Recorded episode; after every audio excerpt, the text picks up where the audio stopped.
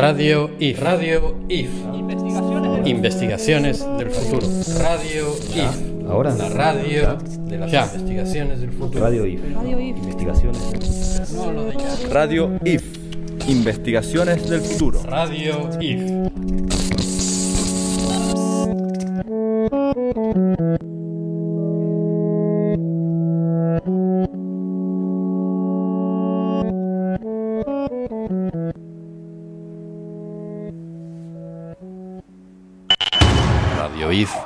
Presenta Transterritorios 2. Nos vamos todes. y otras pandemias. Del pueblo. justicia urbana, social y ambiental. segundo y último Radio Happening organizado por Radio IF en el Festival Tsunami de Valparaíso. Estamos en Radio I. Visítennos en investigacionesdelfuturo.org.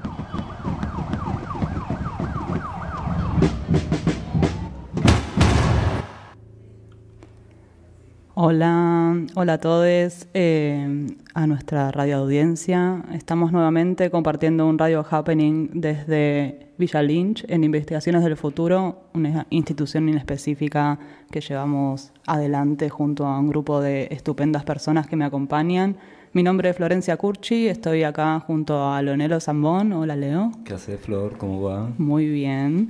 Hola Gustavo Diegues. Hola, hola. ¿Cómo ¿Qué va? tal? Gustavo Diegues ya se presentó la vez pasada, miembro de A77, 77, A77, lo dije bien, junto a Lucas Gilardi y estoy también acompañada de Roger Colom. Hola Roger. ¿Qué tal? ¿Cómo estás?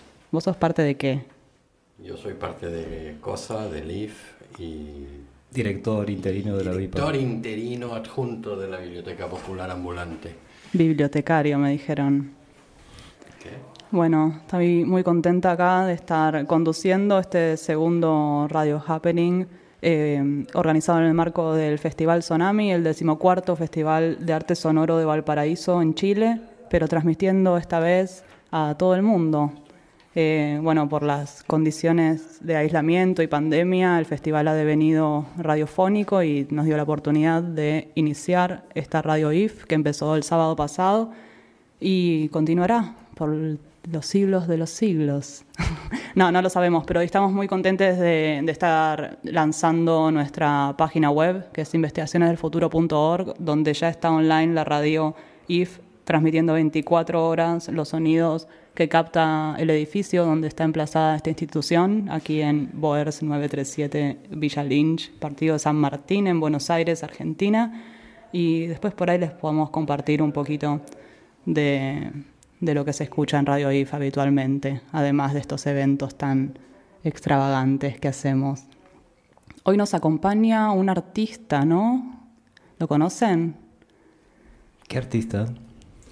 A ver, ¿qué artista? Creo que vamos a tener varios interludios musicales eh, en manos del maestro Esteban Insinger, pianista eximio, bonaerense, no, capitalino, él es porteño, me parece. Eh, y si están de acuerdo, podemos escuchar el primero de los interludios eh, en manos de Esteban Insinger.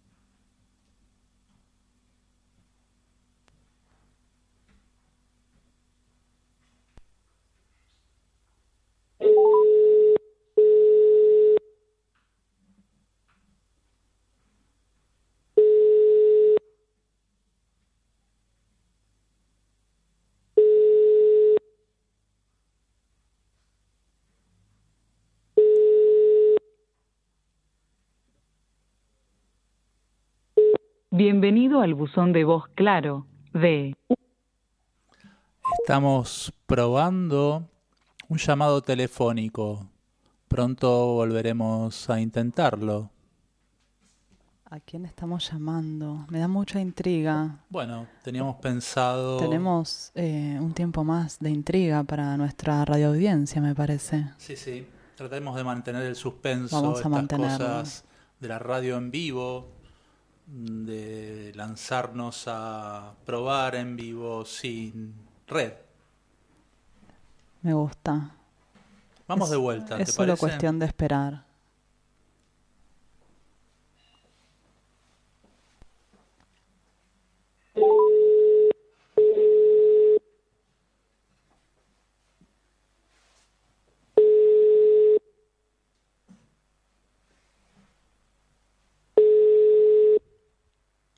Hace acordar a esos programas de televisión donde el locutor llama a alguien que se ganó algo. Bienvenido al buzón de voz claro Esto de no es una 1. publicidad, aviso. Esto no es una publicidad de empresa telefónica, aviso. No, no, de todas maneras la publicidad en todo caso no estaría siendo positiva, ¿verdad? Es eh, llamado publicidad negativa con efectos positivos, entra en el cerebro, de a poco va transformando esto en consumo. Veremos. Quizás Probaremos, un probaremos poquito más adelante. O más adelante. Quizás con otro número.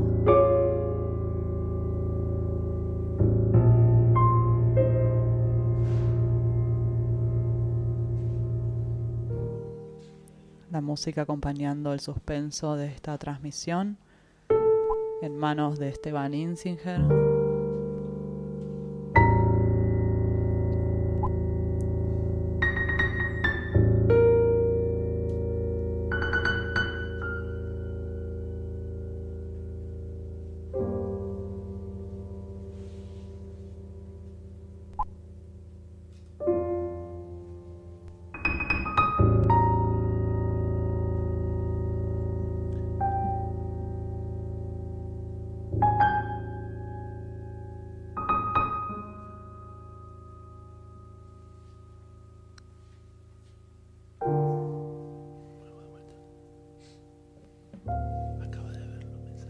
Acaba de ver los mensajes.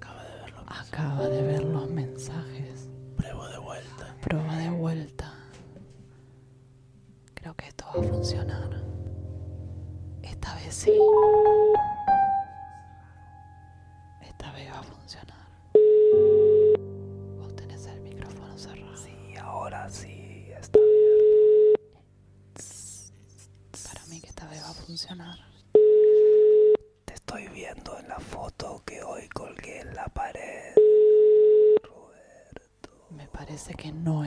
Está funcionando nuevamente.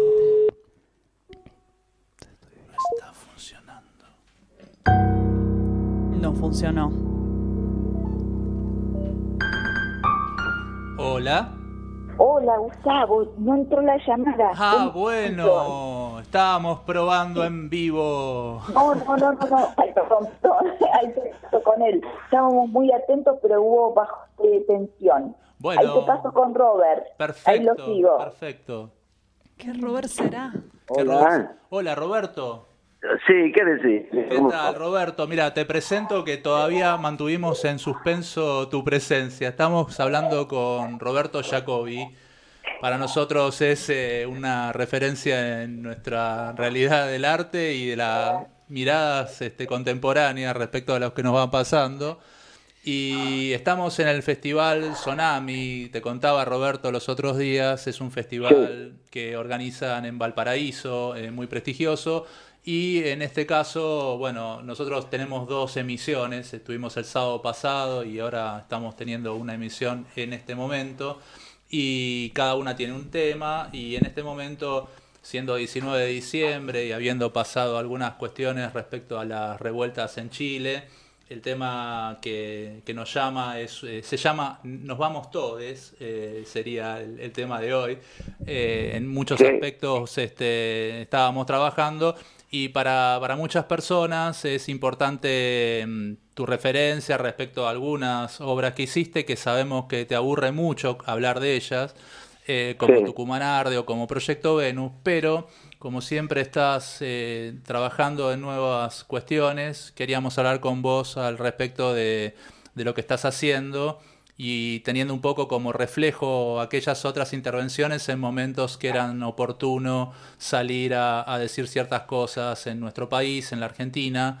Y creo que es útil siempre escucharte y creo que lo que escuchen en Chile va a ser de interés también. Así que nada, Bueno. te quería preguntar en qué, en qué andabas en este tiempo.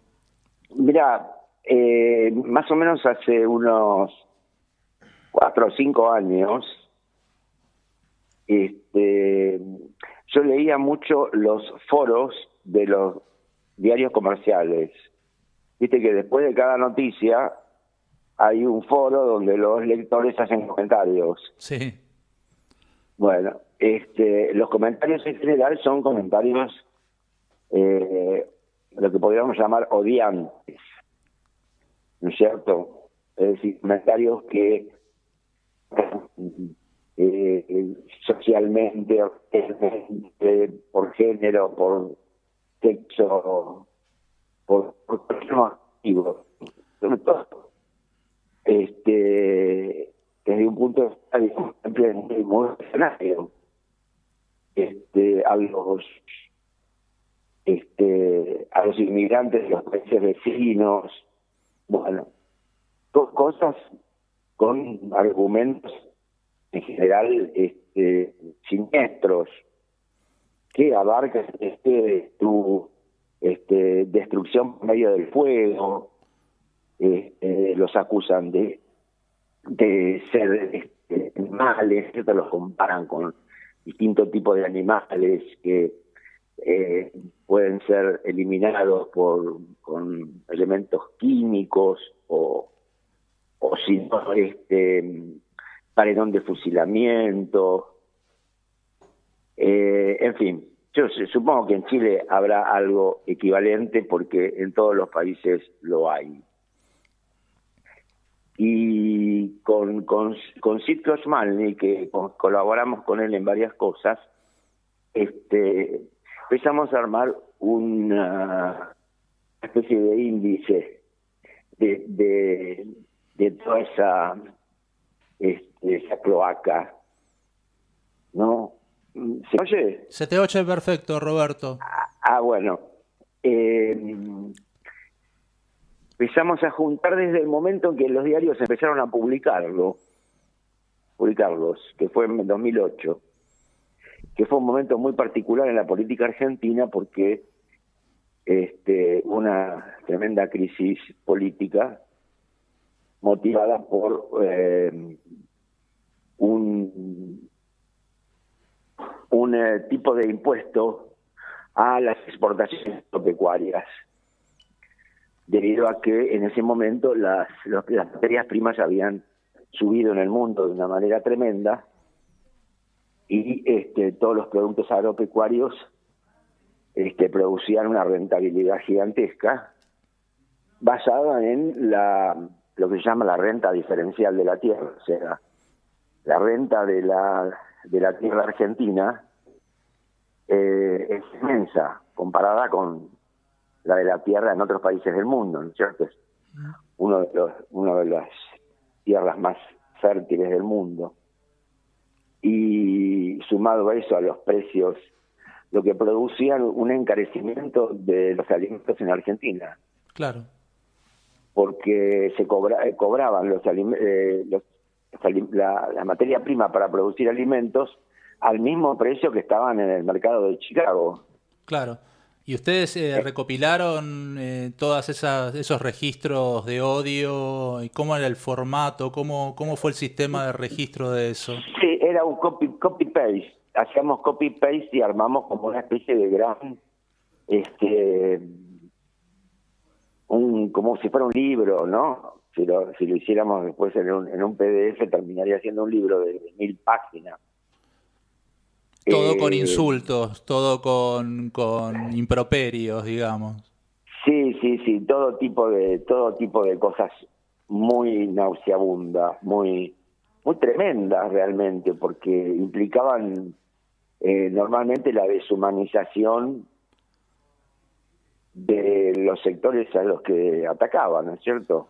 Claro. Este, digamos, llamaban al genocidio. Este, eran, por supuesto, bueno, básicamente anti antiperonista y anti eh, popular. Claro. Sobre sobre todo contra los habitantes de las de las villas miseria, ¿no? En Chile este tiene otro nombre, ¿no? Creo que Cachampa me parece que se llama.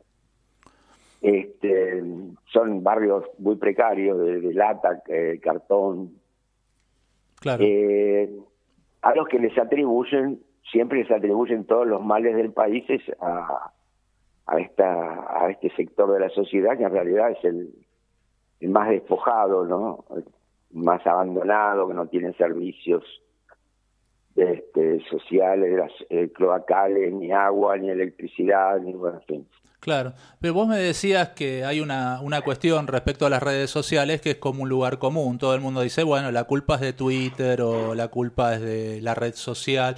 Digamos, me, parece que en el trabajo que ustedes realizaron sobre cuál es el meollo de esa cuestión, encontraron algún tipo de otras conclusiones o otras sospechas al respecto que me contabas el otro día. Sí, lo que lo que lo que las redes en realidad facilitan es eh, la, la, la fácil difusión y el anonimato, ¿no? Porque este tipo de discurso es un discurso eh, criminal, digamos, ¿no es cierto? Es un discurso que no no soportaría un, un análisis de tipo judicial. O sea, es incitación al delito, es incitación al crimen, al homicidio, es un delito. Este, pero todo eso, como está debidamente anonimizado, este, y en realidad es patrocinado por los propios diarios, ¿no? Los propios diarios permiten que eso suceda, porque no, monitorean, hacen una especie de monitoreo falso, este, digamos, eliminando algunos comentarios que dicen que esos comentarios no este, no responden a, los lineamientos del foro, ¿no? Pero, por ejemplo, eliminan uno en 100. Claro. No quiero pensar, no quiero pensar lo que dirían, porque sí, sí, sí. para que sean, para que sean eliminados. Bueno, la cosa es que hicimos este esta recopilación y eh, o sea, lo que sentíamos nosotros era la necesidad de de alguna manera responder a a eso porque nos, agarró una especie de obsesión, ¿no? Quedábamos hasta las 4 de la mañana leyendo esas, esas inmundicias. Y por lo pronto lo recopilamos. Después de tiempo me, invitaron a hacer una exposición eh, del Fondo Nacional de las Artes y dijimos, bueno, vamos a hacer una instalación y hicimos instalación en las paredes de, la, paredes de la sala que consistía en eh, transcribir con carbonillas algunos de los textos. Esas eran las palabras principales, o frases cortas, porque más no se puede leer, digamos, en una pared.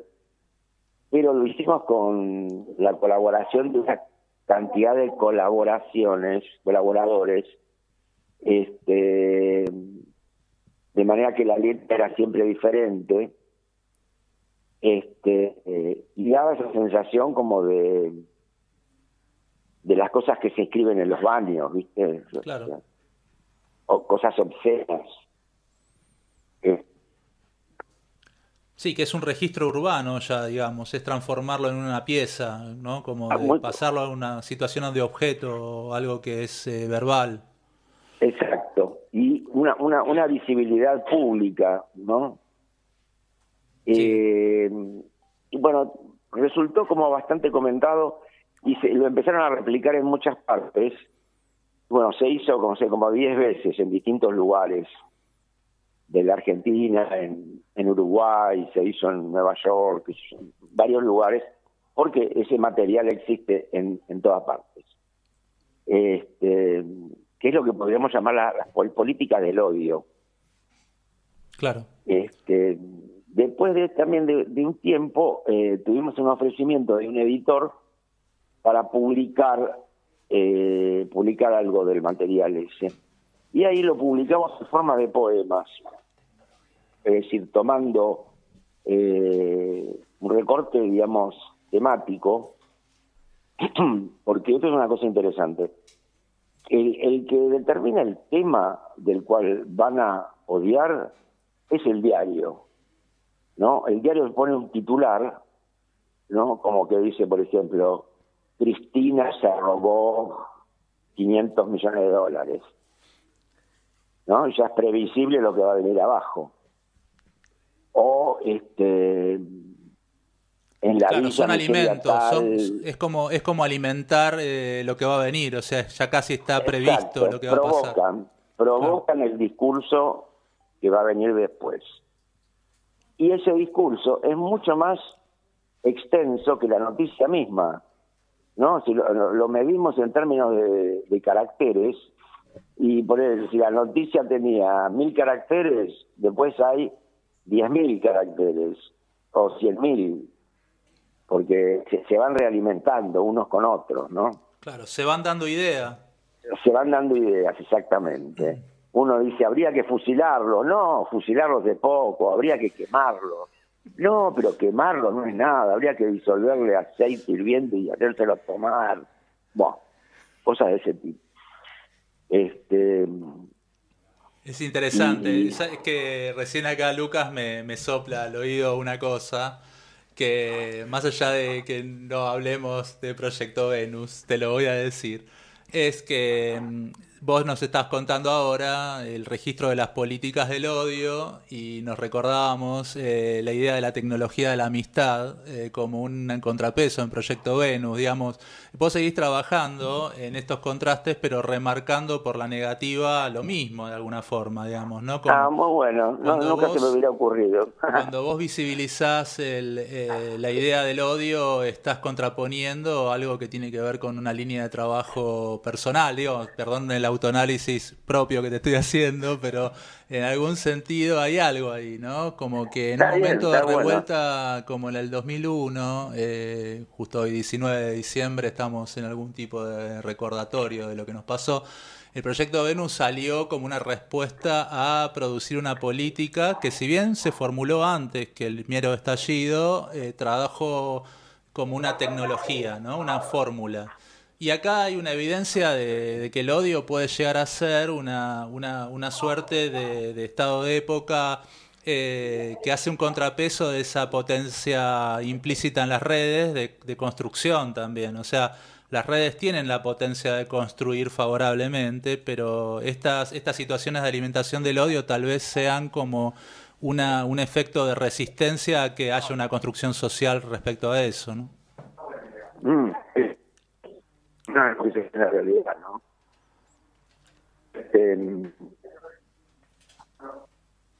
perdí un poco. eh, eh, ah, el libro, vamos, digamos, los determinados incidentes que, eh, que eran comentados. Entonces, no, como una especie de tema más del odio, pues, poemas eh, cloacales, digamos. Claro. Estamos perdiéndote un poco ahora en el audio, Roberto. Eh, Se no- mala señal, me parece. Sí, sí, sí, estamos con mala señal. Ah. Bueno, la cosa es que en esos textos lo que encontramos también es que existía una, una estética y una poética del odio, ¿no? Que, que era muy interesante, que nosotros lo reproducíamos textualmente. Lo que decíamos es que, que tenían un ritmo, que tenían, no sé, cantidades puras, retóricas, que lo hacían aparte como entre la- de lo sublevante del contenido. Este, tenía cualidades literarias, digamos. Claro. bueno, así que ese libro fue otra salida y después finalmente vino un un director de teatro, que no le gusta que le digan director de teatro, sino experimentador dramático, que se llama Silvio Lang, que tiene un grupo, tenía un grupo que se llamaba Orgie, y con ese grupo produjeron eh, una serie de espectáculos este, que también fueron recorrieron un montón de lugares y permitieron que hubiera al- algunos miles de personas que este bueno eso eso fue en principio el, el trabajo con esto no Perfecto. Ahora, lo que sucede es que después seguimos metidos en el tema y empezamos a ver no tanto, no los discursos, sino las prácticas. Y vimos sobre todo, empezábamos a ver las prácticas en Estados Unidos, que era donde veíamos que habían surgido una gran cantidad de grupos de, de grupos de odio y que incluso en Estados Unidos ya no, no es algo nuevo, sino que es algo que tiene ya décadas, hasta el punto que el FBI lleva una estadística de lo que ellos llaman crímenes de odio, hate crimes, y registran el, el- tipo de crimen y el incremento de los crímenes o de crecimiento a lo largo de los años. Y después, bueno, también listados de, grupos, grupos nuevos. Y bueno, todo esto se intensificó muchísimo, esta cosa en el- bajo Trump, ¿no? Entonces lo que veíamos era como que Trump mismo surge eh, apoyado por uno de esos grupos que, que en realidad tenían un medio, habían fabricado un medio que se llama Breitbart, que es un medio online, este que tenía, no sé, centenares de, de- de miles de suscriptores. Este y también, digamos, daban siempre como la, la versión anti este antiliberal y anti antidemocrática o antiizquierda según el caso. Claro. Eh, ¿Y eso están bueno, trabajándolo ahora o ya, ya lo desarrollaron? No, no, hicimos un artículo con esto que va, va a salir próximamente, la Biblioteca Nacional tiene un, un museo, que se llama Museo del el Libro y de la Lengua. Es, probablemente ustedes lo hayan visto, un museo que eh, que está en, en la Avenida Las. Ujú. Este, y, y ellos ahora están haciendo ediciones, pequeñas ediciones, y este, nos propusieron participar en un libro sobre este tema que va a tener varios colabora- varias colaboraciones, eh, un reader, y, y para eso terminamos un artículo este donde mostramos como muchas muchas implicancias y las todas las este, las conexiones que hay entre los financistas de, los grupos de odio, los digamos los líderes, que es también muy interesante, ¿no? Porque tienen liderazgos que nosotros nos sorprenderían, ¿no? Porque tienen un líder que es eh, gay judío. Claro. Sí, sí, hay un- especialidades una- de odio, ¿no? Como que es como se convierte como unas especialidades médicas, ¿no? Claro, O- odio, odio formal. Claro, después tienen otro, otra líder que es una, una feminista, pero lo que se llamaría una feminazi en sentido estricto. Claro. Este, eh, bueno, y así tienen este de tipo religioso. Bueno, después lo- los que colaboran son así me- los mega multimillonarios norteamericanos que colaboran con un grupo con otro. Después los, los grupos de las, mili- las milicias, las milicias blancas, Sí, sí. que, que son, bueno, son gru- grupos armados hasta los dientes, ¿no? este, Y que pueden es, es andar todo por la campo, calle. es, es un campo gigante Estados Unidos, ¿no? Es como que es otra, es un, to- toda una vida para estudiar esa complejidad, ¿no?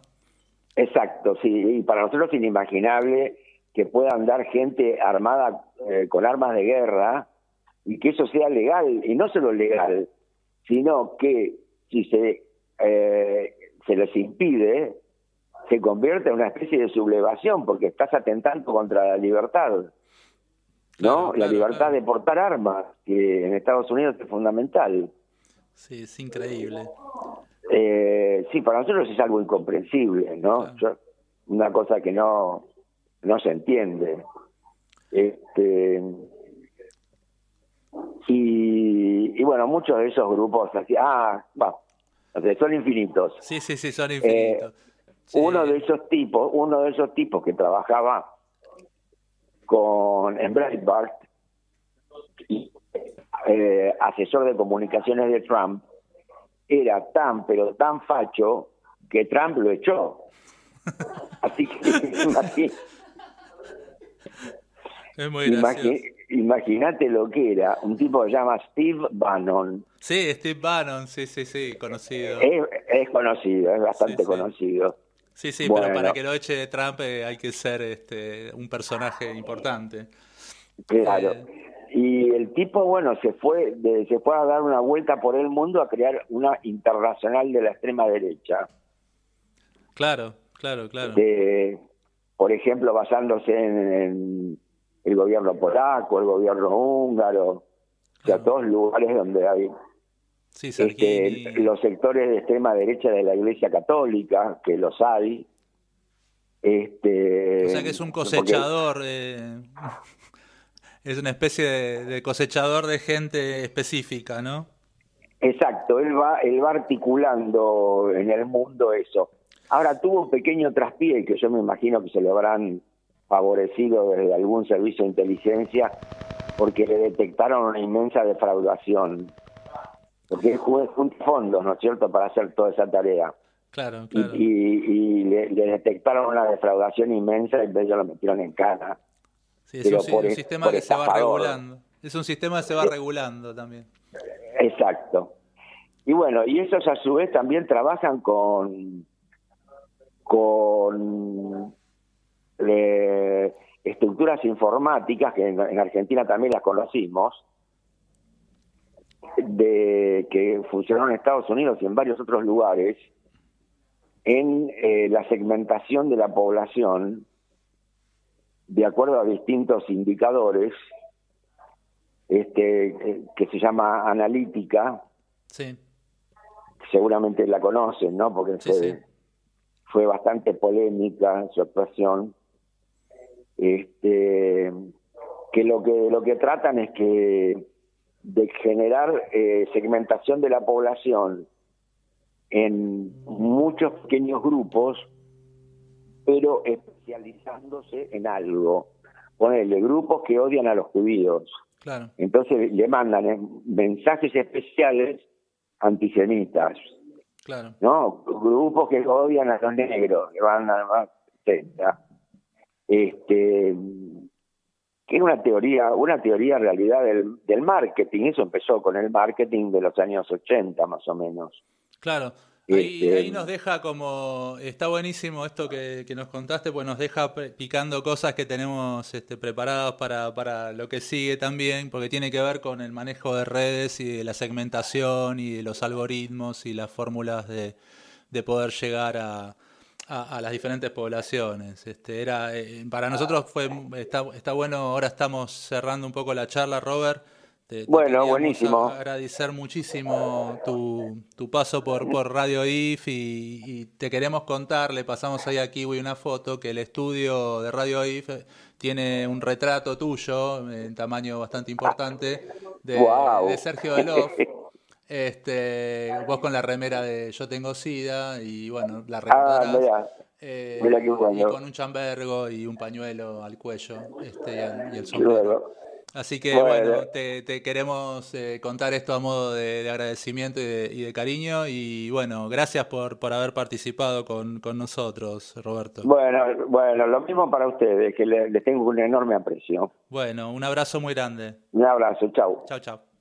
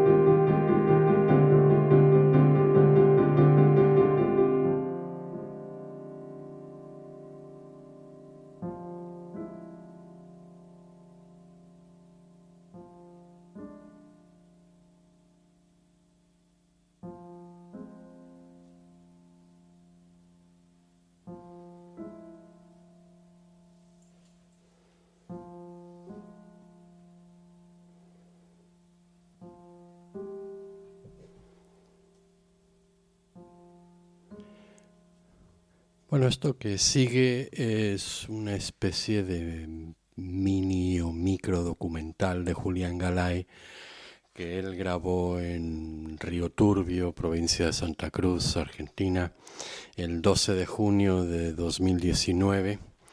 Eh, se titula Mina y, es básicamente un- una grabación sin cortes, sin edición, eh, hecha eh, de camino a la mina y con mineros, una, una mina de carbón.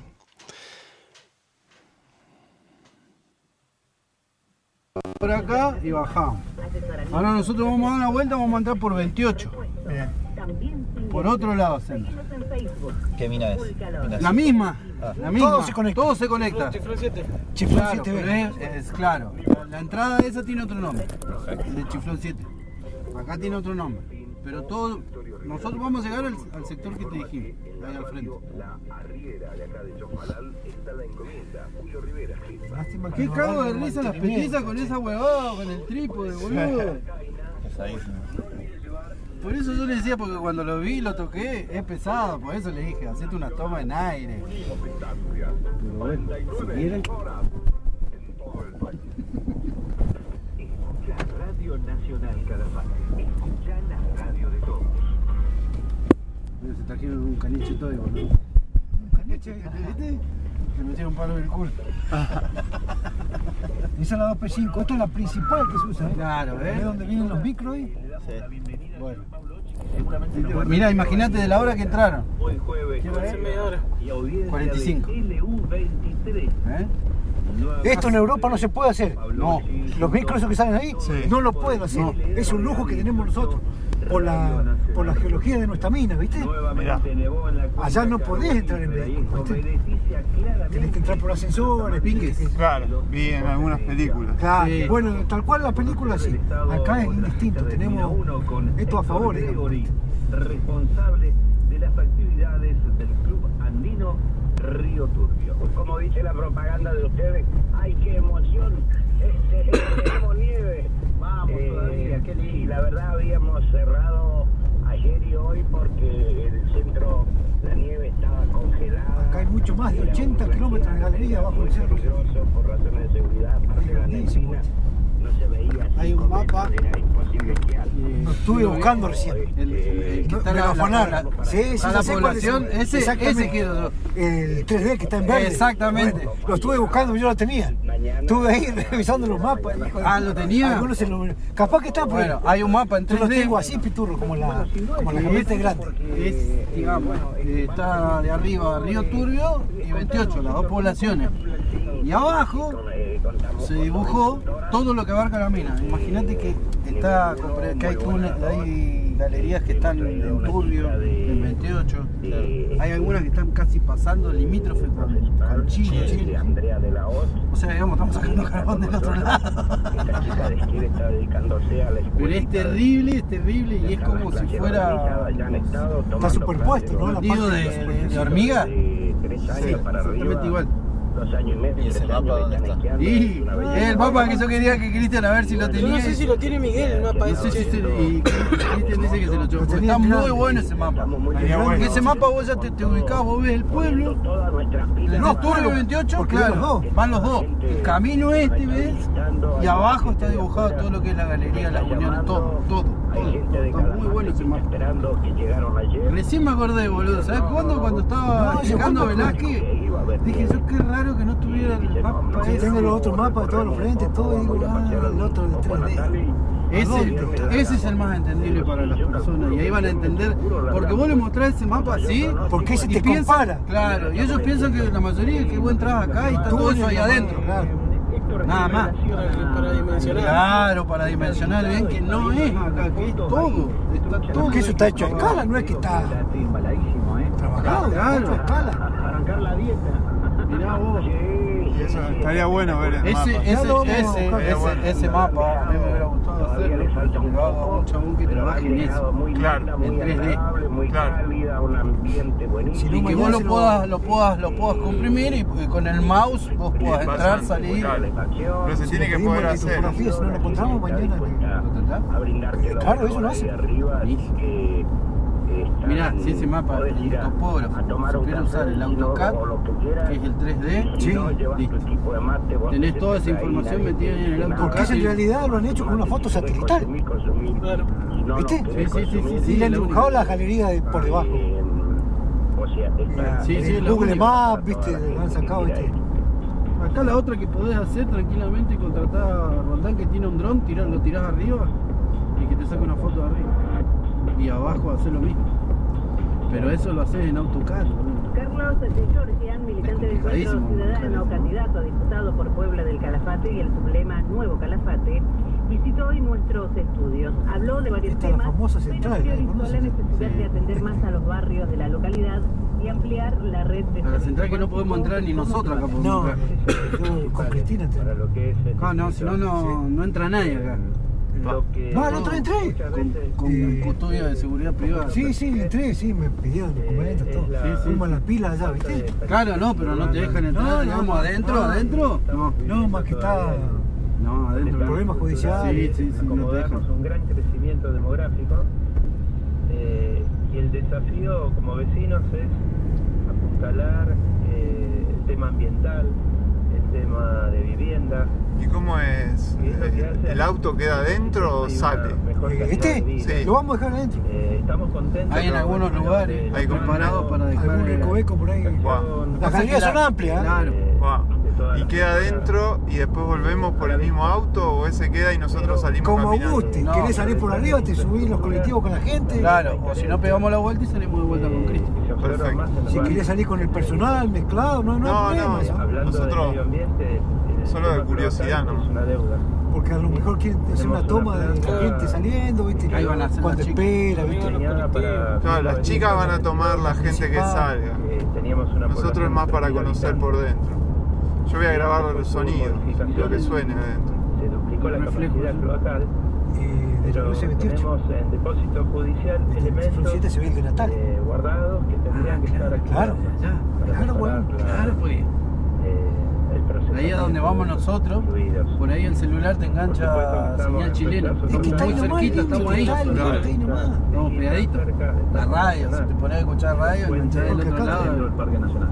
Por supuesto. Los viejos 28 de noviembre, cagás de risa. 28 de noviembre es lo que limita con Chile. ¿No? O- No limita con Chile. Sí, hay un límite. Pero tenés una entrada. Está muy cerca, está muy Es lo mismo que arriba, sí, que tenés mina 1, tenés ahí. Estamos pegados. Nada más que me 28 está más llano, o sea, más plano, digamos. Podrías tener una mejor señal para Chile, ¿viste? ¿Y qué posición tienen ustedes sobre que Pero estamos lo que piden la gente de Chaltén es tener la representación legislativa propia? ¿Qué opinión tienen de eso? La gente en general está conforme con lo que es la gestión de, de un grupo de gente muy joven, muy preparada, que ocupa actualmente el Consejo Deliberante, el rol del intendente. Es interesante. ¿Ustedes hace cuánto trabajan entre en la mina? la Yo voy para los política, 22 años, el 21 años. y estos grupos ¿Y qué, cuatro? autoconvocados. Me quedan cuatro. Pero sobre el tema del Cuatro años se Balcán, jubila. el Claro, diputado por el 25 pueblo, años el abuelo. Sí. no tiene vaca. De 50 de edad, ¿no? Yo tengo 45 años. Claro. O sea, lo primero que llegues. 25 o Sí, más o 50. menos. No, si llegás a, a los 25 años de servicio, tenés que tener los 50 de edad. Si no, tenés No, no, no, si no, no te dan. Claro, Ah, wow. Ponele que él, él va a llegar, Justo, un año le va a llegar, ponele. Y lo van a dejar meses para que cumpla la ley. ¿Y, y qué pasa si llegás a los 25 y tenés 48? No, he trabajado dos años más. Tenés que trabajar los no dos años. Aunque no quieras. Aunque te Aunque quieras no jubilar. quiero, sí, porque no tenía los 50 de edad. Claro. Hay gente que ha trabajado 10 años de más, 15 años de más, 20 años de más. Porque han entrado, antes entraban acá a los 15, 16 años, entrabas como cadete. Claro. Y por ahí si no te querés ir, te dejan, viste. Y Claro. Y vos entrabas y ya los viejos ya. Y si cuestión de entras. padre ya los viejos. Y ya te quedabas ahí Si entrabas entras con 16 tarde. años. No sé si pasa, pero si entras Yo tarde entré con 37, 36. y a los 50 Ah, yo no me voy a jubilar. te- te podrías jubilar. no llego. Yo entré tarde. Yo entré acá, a ver, en el 2012. Claro. Hicieron la última toma que hizo Atanasio. Pero la mina es un lugar de trabajo donde generalmente tenés que estar de joven. Sí. De Porque si no, pues la puedes pasar mal. el- Claro. el esfuerzo físico. Eh, Exactamente. Yo he visto gente, cuando estaba Taceli, metió gente veterana, ¿viste? Los obligó a de superficie. Mira, hubo quebrados, se golpeaban, se caían. Porque no tenés la habilidad que tenés cuando tenés 20 años. ¿viste? Claro. Si entras a los 20, 25 años, Ahora cuando vean ustedes adentro, van a ver que todo lo que se mueva o todo lo que maneje un operario es pesado. Claro. Tiene su peso. te chocás, te podés resbalar con los fierros, con los durmientes, ¿viste? Y los golpes son duros. Son duros los golpes. Los durmientes, imagínate que los viejos los levantan y se los, se los cargan al hombro. Este entró de pendejo. Este sí va bien. Tenía mucho, no me acuerdo cuánto. ¿Cuánto tenía? ¿19? No, no, no, no. ¿20? 22 creo que tenía. 22 me parece. Yo entré con muchos pendejos. 18, 19, 20.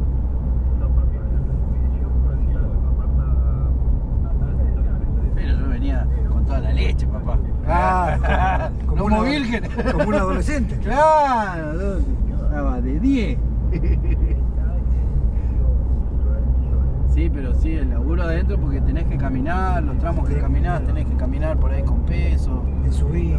Por ahí tenés que llevar una pata, una colón, un fierro, una planchuela, eh, un culipato. eh, y, son tra- y el terreno no es que venís caminando acá y vas tranquilo.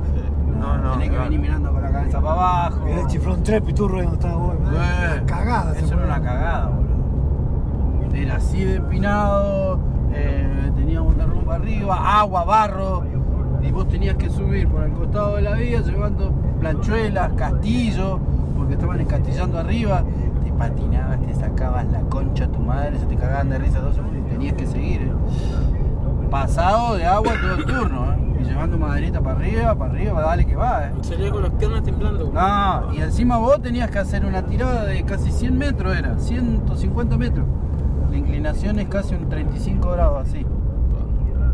¿Sabes lo que es salir? Porque si no te quedaba, hacías 150 metros o hacías toda la tirada para abajo, que eran cerca de casi 1000 metros, pero en bajada. O hacías 150 o hacías 1000. Yo hacía la bajada. Mil. Mil, boludo. ¿Sabes lo que era hacer esa subida? Las piernas, ¿sabes? No te dan. Parece 150 metros, yo no sé 150 metros la veces que subía y no sé. Tenía 4 o 5 breaks que le hice a los viejos. Muchos se cagaron la rodilla, güey. Ahí yo me hice cagar las rodillas. Por la fuerza que, que, que, que hace, y claro, y la edad que yo ya tenía no tengo, es lo que te decía Cristian. O sea, yo puedo cargar, puedo levantar, pero contextura del cuerpo te pasa factura. No es lo mismo que vaya un pendejo al lado mío. Yo tenía los pendejos y me pasaban, pero me pasaban parados cuando subían, boludo. Por eso que el Lupo quería implementar 20 años de servicio sin límite. Sin límite de edad. Que eso es la próxima pelea que nosotros queremos tener. Y, y está Sí, bien. está bien. Yo tengo 21 años y 20 años trabajando, el que trabaja en la mina, no el de afuera. O sea, una, usted tiene una franja etaria donde la, la Para el que trabaja en la mina está bien, con en su 20 años no. Porque es más, vos salís de la mina, salís con muchos achaques. La mayoría de los viejos se jubilan, La ponele con espalda la edad, seguro, a la miseria. con la edad, no, no aguantan dos o tres años, porque es muy fuerte. Los pulmones. Ahora te vas a dar cuenta, apenas entremos, el polvillo en suspensión que hay, es apenas entrar.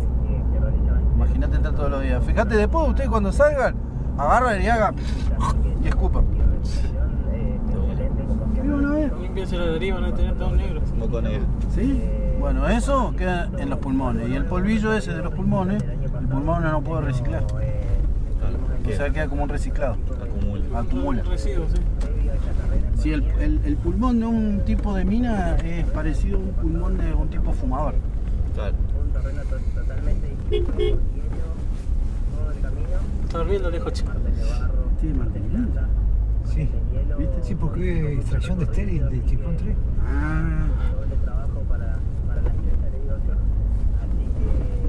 ¿Viste? Otra entrada. Ahora estamos yendo hacia la entrada del Chiflón 7. Y allá del otro lado, ese que se ve allá, está eh, Chile.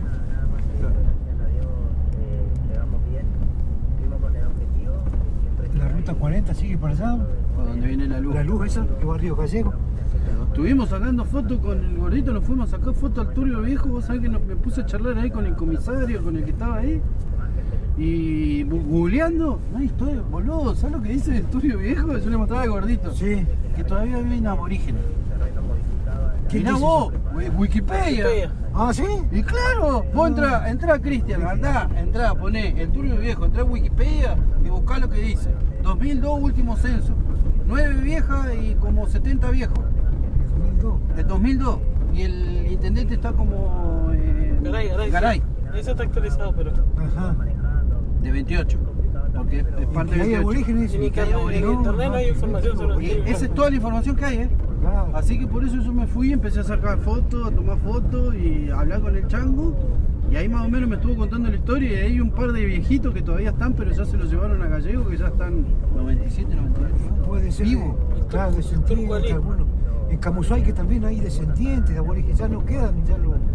No, no queda nada. puro, y acá, ¿no? bueno, estaba averiguando cómo fue el asentamiento, cómo se creó. Y el asentamiento es un asentamiento militar.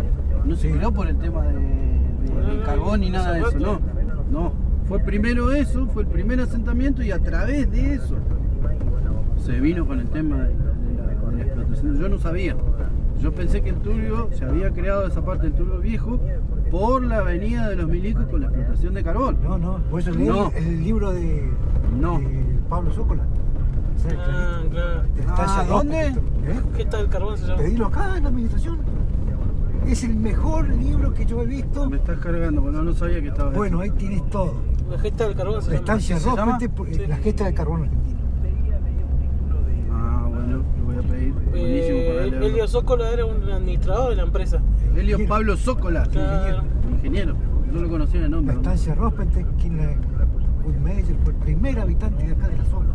Good Meyer. Sí, inglés por supuesto. Inglés, obviamente. Dijo, acá voy a hacer mi estancia. ¿Sabés lo que encontramos en una de las casas allá? Ah. No, Ernesto. Eh, hay un, ¿cómo se llama? Las cocinas patagónicas, esas viejas, pero viejas. tirada? Tirada. No, no es, no es patagónica. Eh, es esa- inglesa, es el esa Liverpool. cocina de Liverpool. hierro. De Liverpool, de Glasgow la trajeron. O sea, los tipos que vivían ahí tenían Sí, sí, mucha porque- plata. No, no importaban todo, no, vale. Mucha plata. Y está tirada ahí, Cristian, porque no. Sí, sí. Nosotros con el gordito lo quisimos hacer los forzudos.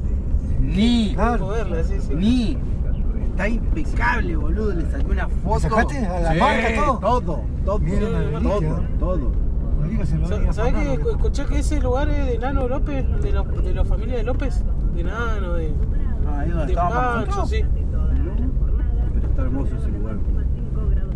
Ahí donde estaba la ladrillería. En... Sí, de Cuyul. Ah, de Cuyul. Ah, ¿eh? de Cuyul, eso. Ah, la ladrillería de Cuyul. Ahí se hacía el ladrillo pisado a caballo. Sí, sí, está el rodamiento. Bueno, ahí pisaban la tierra Ah, yo no sabía qué mierda era eso, No, boludo. Los Cuyul, los ladrilleros.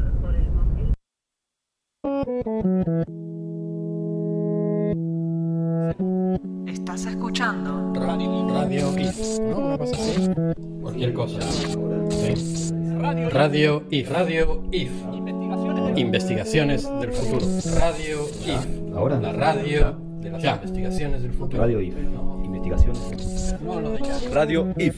Investigaciones del futuro. Radio IF.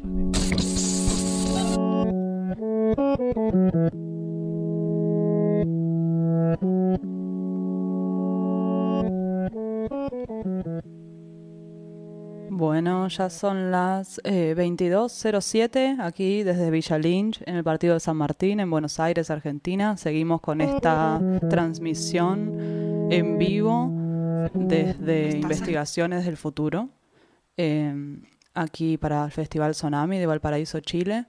Vamos a ir con un tercer interludio musical en manos de Esteban Insinger.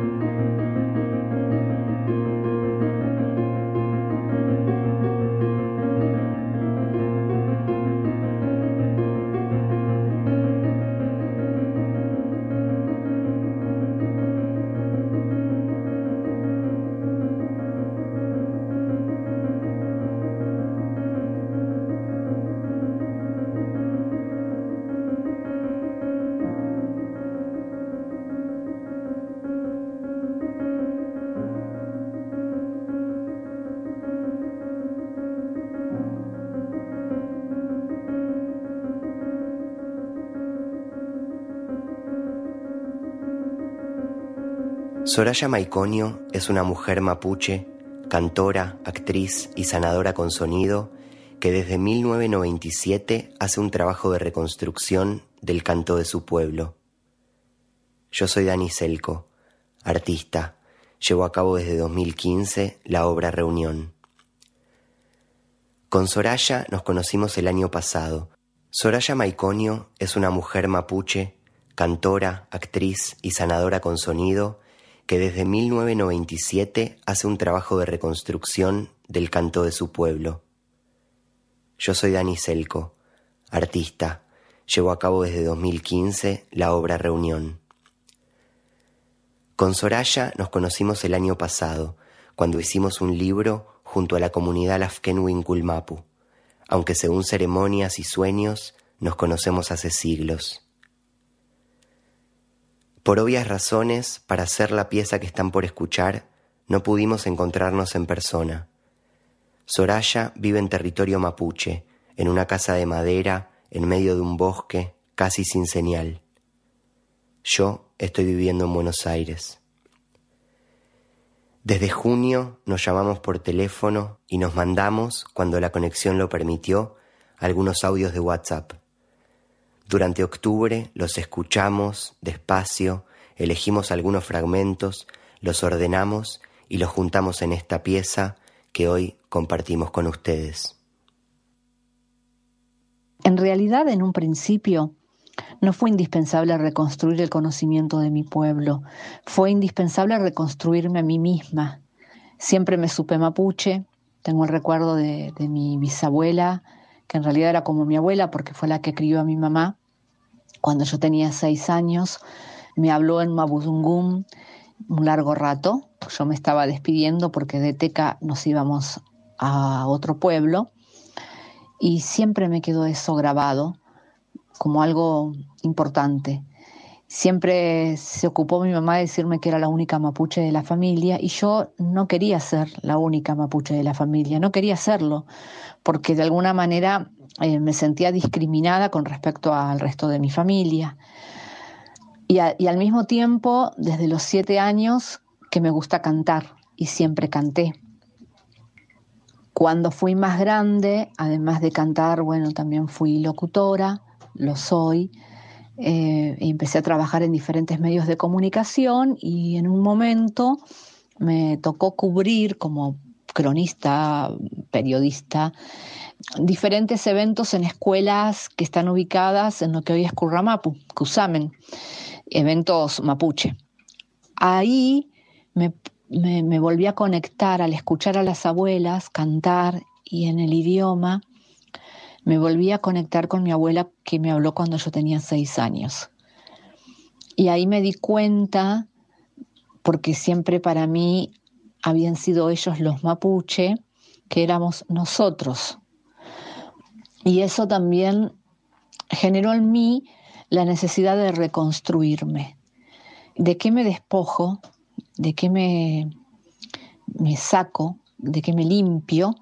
Para poder hacer espacio e incorporar lo que siempre fue, lo que siempre tuvo que ser, pero que de alguna manera, al haberle puesto tanto esfuerzo al negarlo, estaba lejos en mí, en mi memoria sobre todo, en mi esencia. O no sé si en mi esencia, porque la esencia es la misma, sino en mi memoria. Entonces, eh, necesité como empezar a contar las historias propias de nuestro pueblo, historias mapuche, historias tehuelche, que además permitan al público mapuche tehuelche, permita que el otro también se sintiera identificado con esas historias y que se sienta orgulloso, porque era lo que a mí me estaba pasando también a partir de contar esas historias y a partir de darme cuenta de que somos un pueblo muy rico en kimun, en conocimiento, y que es muy amplio que tenemos nuestro propio idioma, que tenemos nuestras propias prácticas ceremoniales, prácticas culturales, nuestras propias historias, nuestras mismas tristezas, eh, que, que, al final eh, también nos une, ¿no? El haber pasado también nuestros abuelos y bisabuelos por las mismas circunstancias de despojo, de cárcel, eh, por el solo hecho de, ser mapuche y por el hecho de, de arrebatarnos nuestro territorio. También de darme cuenta de por qué siempre tuvimos la misma situación de pobreza, ¿no? Comparado con, con otra gente que de repente venía de otros lugares, pero podían, no sé, ser dueños de los campos, eran estancieros, y que de repente de grande uno se da cuenta que esos campos eran los que nos habían arrebatado a nosotros o a nuestros abuelos. Y esas historias son muy común, muy común en, entre todos nosotros, y eso también nos une. Entonces, empezar a, a recorrer los territorios y, y escuchar a, a, muchas abuelas y abuelos que hoy ya no están entre nosotros, eh, un trabajo que vengo haciendo desde el año 1997, para mí es como, como si hubiera tenido el privilegio y la responsabilidad de ser lo más atento y responsable posible al, momento de escucharlos no solo cantar, sino también en su ngulam, en su consejo, en su palabra, en su nutram, en su conversación. Y, así pude llegar a, a, conocer muchas abuelas, muchas pillancuye, abuelas que levantaban ceremonia, que todavía tenían en su memoria la, el canto de Guilipum, el canto de Camaruco, el Tail. Tralcan, tralcan, tralcan, tralcan, tralcan, tralcan, tralcan, tralcan, tralcan, tralcan. Pupi chiqueche al cotoimun. Pupi chiqueche al cotoimun. Tralcan, tralcan, tralcan, tralcan. Tralcan, tralcan, tralcan, tralcan. Chiwenu mapumo zungulei. Tralcan guiñotoi. Trepella finta impiuquemu, trepella y finta impullumo.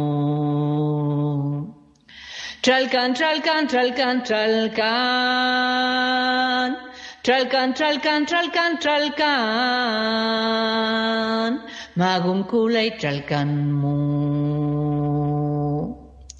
Pupiti que te uma altura imun, pupiti que te uma altura imun, tralcan imun. Normongen, guiño tuita in mapumo cume trecan. Normongen, Huiñotuitain mapumokumetrekan, huente mapumo chiuyumnul cantulei, huente mapumo chimagum lestua fintain mapumo. Chitralcan trepeliaimu, tain pulli, tain piuquemu, Qui fiche ne guenne lo affingun, qui fiche chimune lo affingun. Ta impicci che c'è, qual mapumu. Tralcan, tralcan, tralcan, tralcan. Tralcan, tralcan, tralcan, tralcan. Tralcan, tralcan, tralcan, tralcan.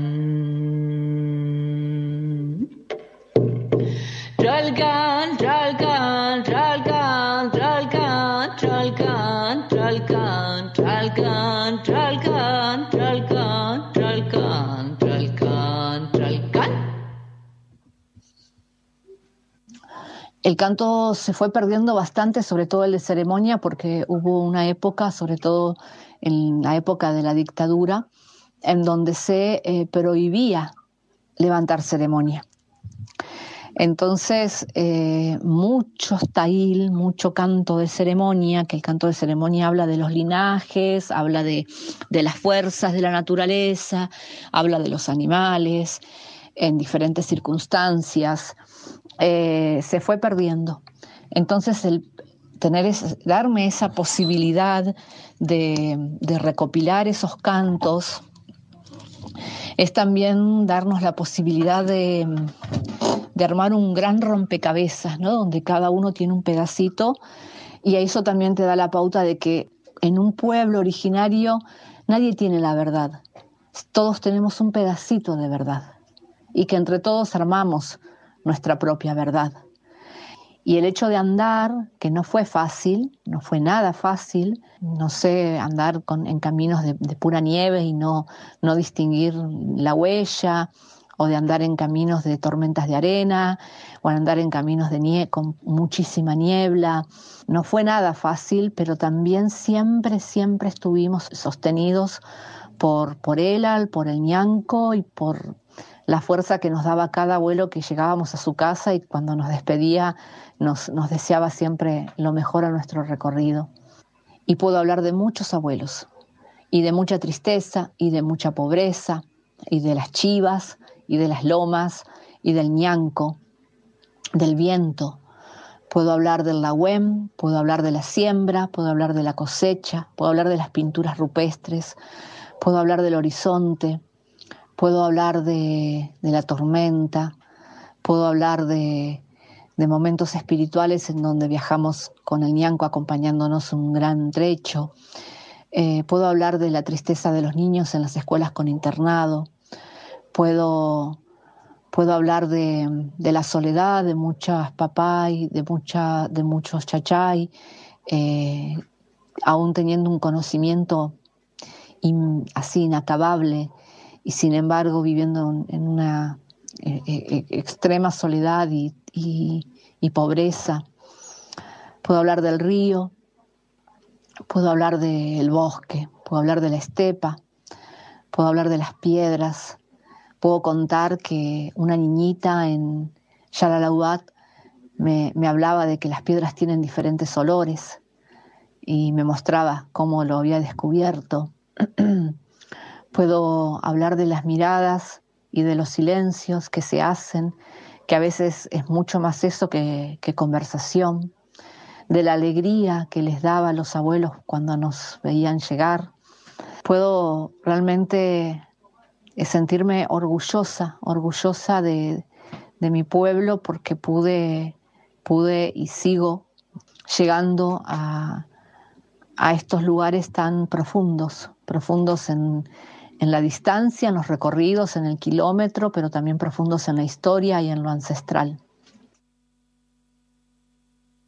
Mapudungum es el habla de la tierra, es como nuestros antiguos, nuestros ancestros, nuestros lituche, los primeros, fueron entendiendo a partir de la escucha y traduciendo los sonidos de los elementos de la naturaleza y transformados en nuestro idioma.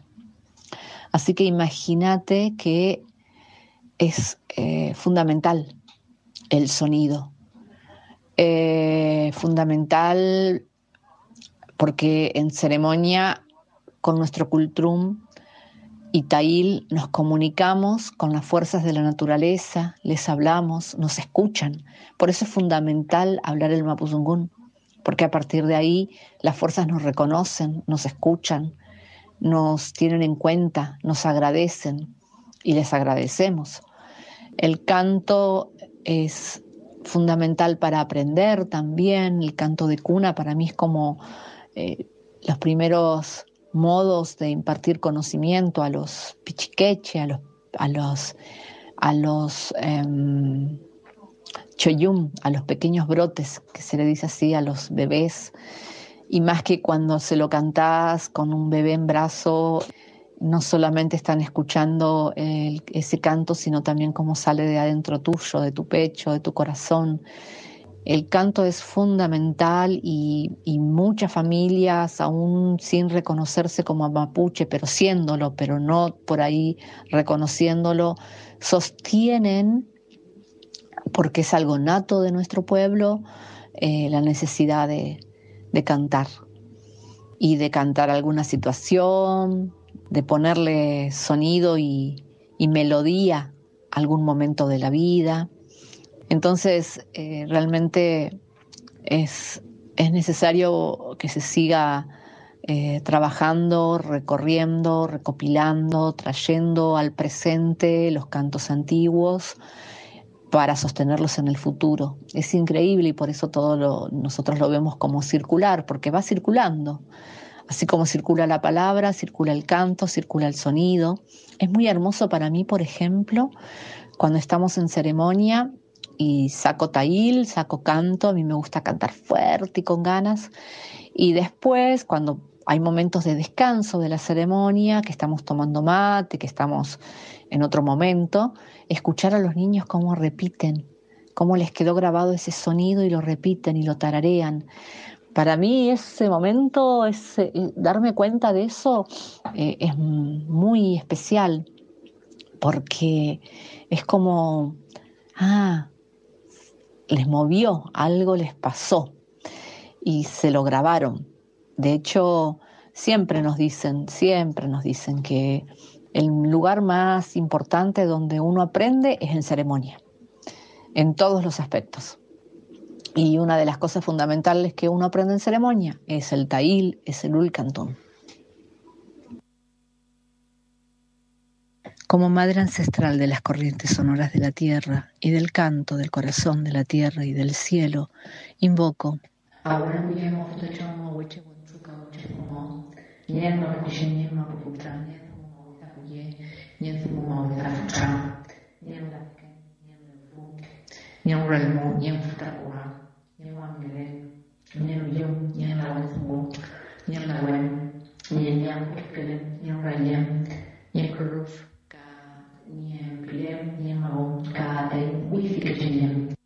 Para que todos nos asistan, nos den señales, protección y guía en esta sesión de Canto para el Alma que vamos a llevar adelante para Daniel Selkowitz y Soraya Noemi Guitart, con la intención de rastrear en nuestros cuerpos actuales y antiguos formas de justicia y formas de transformación de la violencia.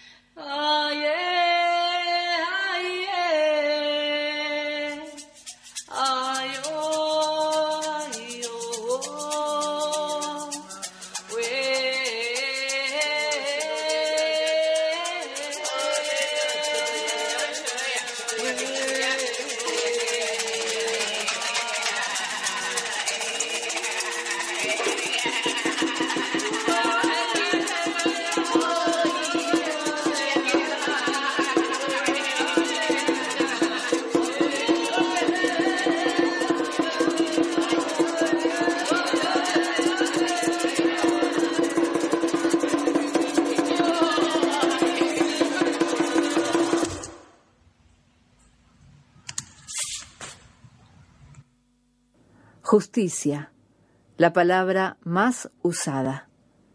Prendo la tele y hay 10 pedidos de justicia. Prendo el celular y hay 10 pedidos de justicia. Y la justicia no existe. No existe. Es una ilusión todavía. A la justicia hay que inventarla. Y cada pueblo, cada movimiento, cada comunidad, cada espacio debería inventar una justicia, acorde a su territorio, a su cultura, a sus problemas, a sus recursos, a su memoria, a su propia historia. Necesitamos que nuestras justicias incluyan una dimensión territorial y cultural, y así le hagan frente a una justicia global que se sostiene en la mentira, de que todos somos iguales ante la, ley. No somos iguales ante la ley. De hecho, la ley Winca garantiza la desigualdad. Y nosotros hemos vivido y vivimos tantas situaciones de injusticia, de violencia, y eso trae mucha bronca, resentimiento, trae odio, trae vergüenza, rabia. No lo podemos negar, no podemos negar eso, no podemos negarlo. Pero tampoco podemos quedarnos en eso. Entonces tenemos que transformarlo, transformarlo en otra cosa a través de un proceso de justicia y de reparación. ¿Y cómo hacerlo? ¿Cómo hacerlo? Si al final siempre nos quedamos en estructuras viejas, ajenas, prestadas, y cuando logramos que aparezca una forma nueva, nos tildan de locos, de sinvergüenzas, de terroristas. Parece ser un momento en el que está siendo difícil transformar todas las violencias que recibimos y entonces las replicamos hacia afuera y también hacia adentro de nuestros espacios. Y eso vuelve todavía más urgente, hacer el proceso de transformación de la violencia del que venimos hablando. Olcantún Huesainma Papay Carmen Calfupán Yem. Cheuche mia wei pipiange pelam. Atkulenga kwai Tana we sainma cheuche tana le tuinga el na we thai Mulli fe we sainma tranulan ma eluke fin. Yelain na wezain ma cheutre tranale twinga mulenga entranayen Kishunganye gonne won penmiagun pepinge ke tui kim kono wesan ma yem fenmiawi Kishunganye pofonenga. Me gustaría compartirte algo que me pasó. No sé si va a servir para nuestro trabajo, pero tiene que ver con, con el avasallamiento y con los tiempos de lo que estamos hablando. También tiene que ver con la justicia y con algo muy contemporáneo. Hace poquito no sé, como dos semanas atrás, tres semanas, me hablaron de participar de un Zoom, de esto que ahora, ¿no? Como que se arman debates vía internet, que solo es alcanzable para aquellos que tienen wifi, computadora, etcétera, etcétera. Eh, para el 9 de octubre para hablar de los pueblos originarios, sobre todo el mapuche, y los últimos días de libertad, porque se viene el 12 de octubre. En el marco de ese Zoom se iba a presentar un documental que se llama El fantasma de Fochel. Anoche lo vi. Eh, grupo de profesores, ólogos, antropólogos, arqueólogos, historiadores, tomando entrevistas de personas que ni siquiera se le ponía el nombre abajo, paisana, la gente, contando que eh, ellos tenían prohibido decir dónde se estaba el enterratorio y que incluso ni siquiera habían llegado a saberlo muy bien porque sus padres y sus abuelos decían que tenían que guardar bien el secreto de dónde estaba el enterratorio del Lonco Fochel.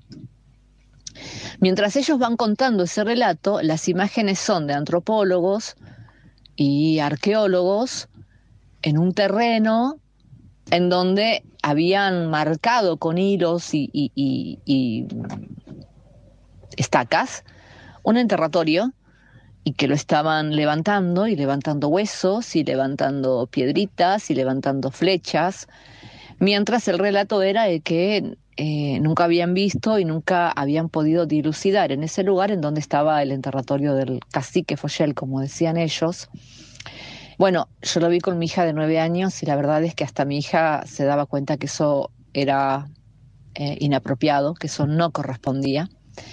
Me, enojé bastante acostada. Yo en la mañana les dije que directamente les dije que me pasaran la dirección de donde tenían enterrados sus abuelos y bisabuelos, así les iba a ultrajar sus tumbas, a ver qué les, qué les parecía, a ver qué pensaban. Me reenojé realmente, les dije que, que, bueno, que eran unos desubicados, que quienes se creían ellos que por tener un título de antropólogo, de historiador o de arqueólogo se podían meter en nuestros espacios sagrados. Bueno, la, la verdad es que después me llamaron, me pidieron disculpas, eh, me, me dijeron que, que escucharon varias veces el audio que les mandé porque les había impactado un poco el, el- modo en que yo les había hablado y que se hacían cargo ¿no? de cómo ellos enseñaban la historia. Y lo que yo les planteaba es cómo eh, de repente siguen creyéndose como una raza superior, aún hoy, año 2020, en donde han pasado tantas cosas, tanta agua bajo el puente, en donde hemos hecho valer nuestros derechos a costa de muerte, a costa de juicios, a costa de cárcel, a, costa de un montón de cosas, pero que no era invisible, sobre todo el pueblo mapuche no es invisible. Tiene una historia, un peso, una trayectoria, una resistencia que se sabe que el mapuche existe y que tiene una espiritualidad y un idioma y un territorio que abarca de tal y tal punto, que abarca dos países, entre comillas, países. Entonces, aún así, la educación, los profesorados, aún no se cuestionan ni hacen una autocrítica de cómo enseñar la historia y desde qué lugar. ¿Por qué se creen aún hoy con derecho a meterse en nuestros lugares sagrados? ¿Por qué? ¿Por qué ese avasallamiento constante? Y si uno plantea hacia lo bruto, como hice yo y lo hice bien a propósito, sos una india, sos una ignorante. Ahora ellos con su título no lo son. Ellos están haciendo investigación. Eh, y eso está pasando hoy todavía. Recién mismo nomás. Me acaba de llegar Lewis. Lewis hablando de la soberanía y defender la soberanía del país Argentina.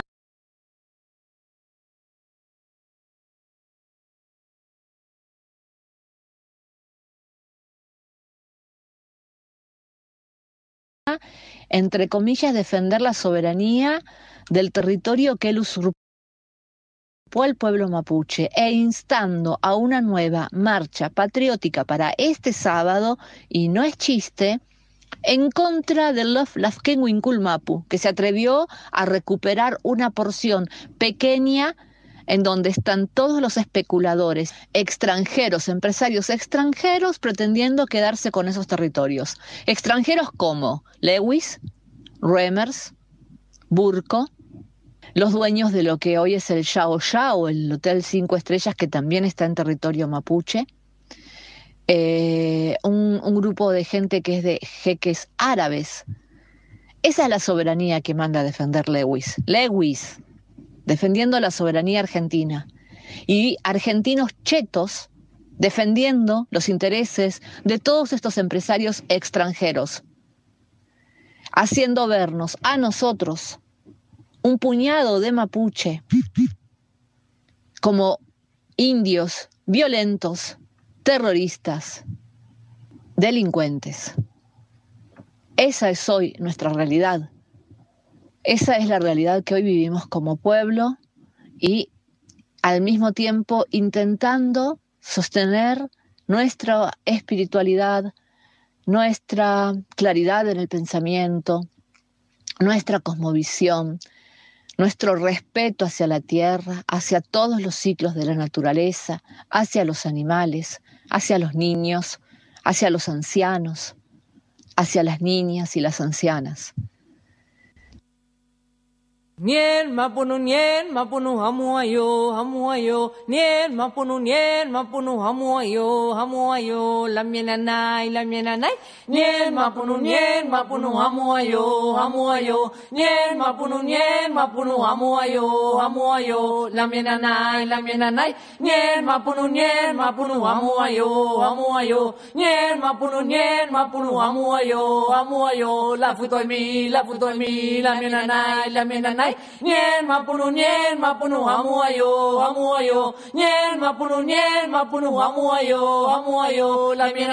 la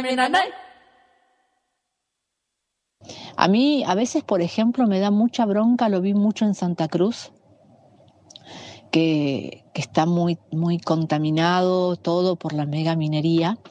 en donde te ponen que sos responsable de- del medio ambiente, llévate tus residuos a tu casa. Y es como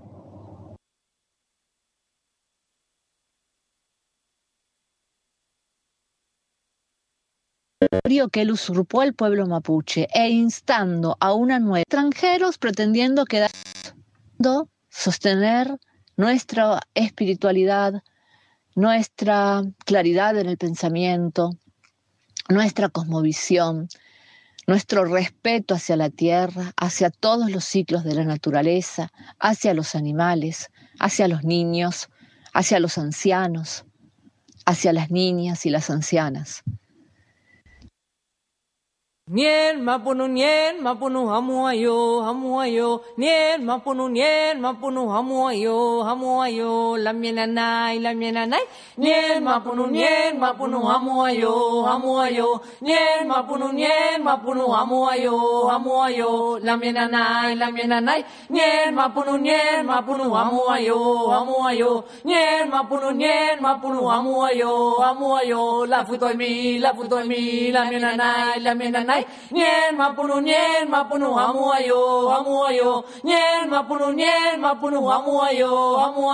la la A mí a veces, por ejemplo, me da mucha bronca, lo vi mucho en Santa Cruz, que, está muy, muy contaminado todo por la mega minería, en donde te ponen que sos responsable de- del medio ambiente, llévate tus residuos a tu casa. Y es como, sí, soy responsable, pero más responsable soy de permitir que esos mega emprendimientos continúen devastando, humillando y destruyendo la tierra. Entonces, no, no voy a sentirme conforme llevándome los residuos a mi casa pensando que así ya me hice cargo de la cuestión ambiental, cuando en realidad están sucediendo cosas muchísimo más graves. Y, es un poco eso, ¿no? ¿Cómo podemos trabajar em, eh, conscientemente en el lugar que nos toca a cada uno, pero siendo consciente y valorando lo que hace el otro también.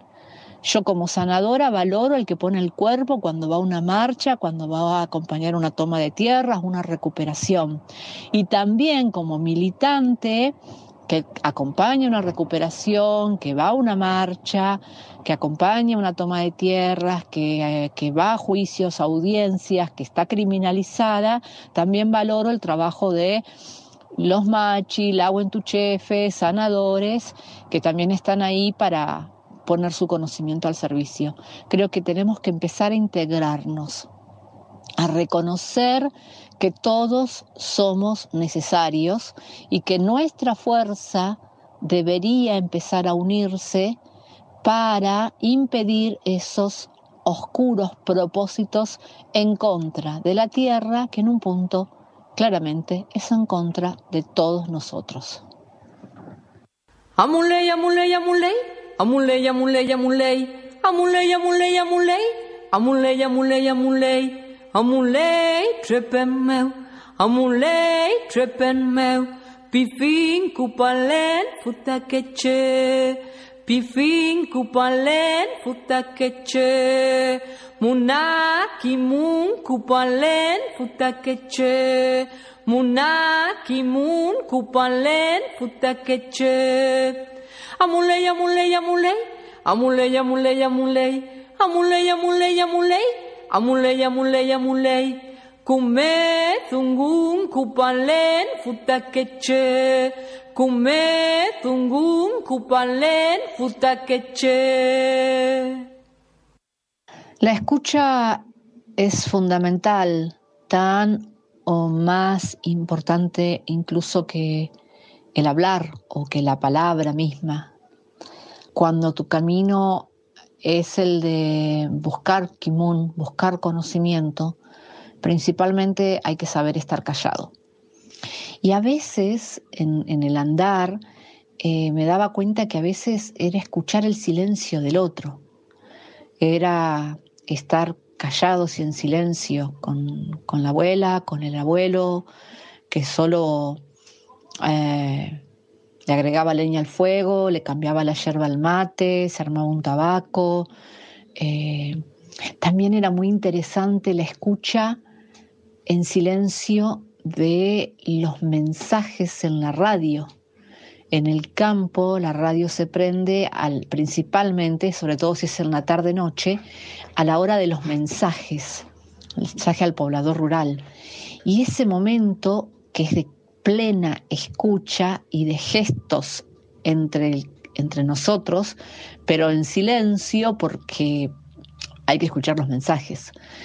La escucha es fundamental. La escucha eh, hace que, que, que puedas aprender un montón o que no aprendas absolutamente nada.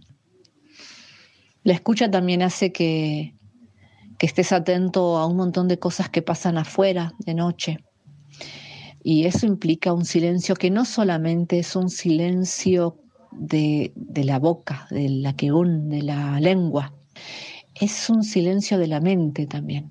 Es estar ahí, es apagar un poco la mente también y estar 100% ahí, escuchando y viendo y sintiendo todo al mismo tiempo lo que está pasando en el lugar en el que uno eligió estar, pero que no sabes que puede llegar a pasar.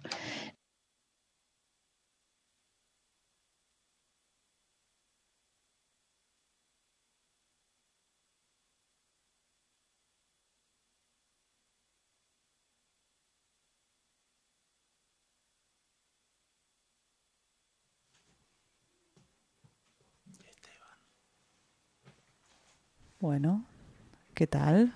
Vamos a mm, dar paso a un nuevo interludio musical de mm, Esteban Insinger para nuestra audiencia presencial que está atenta y también para ustedes, radioyentes, aquí pueden ya disfrutarlo.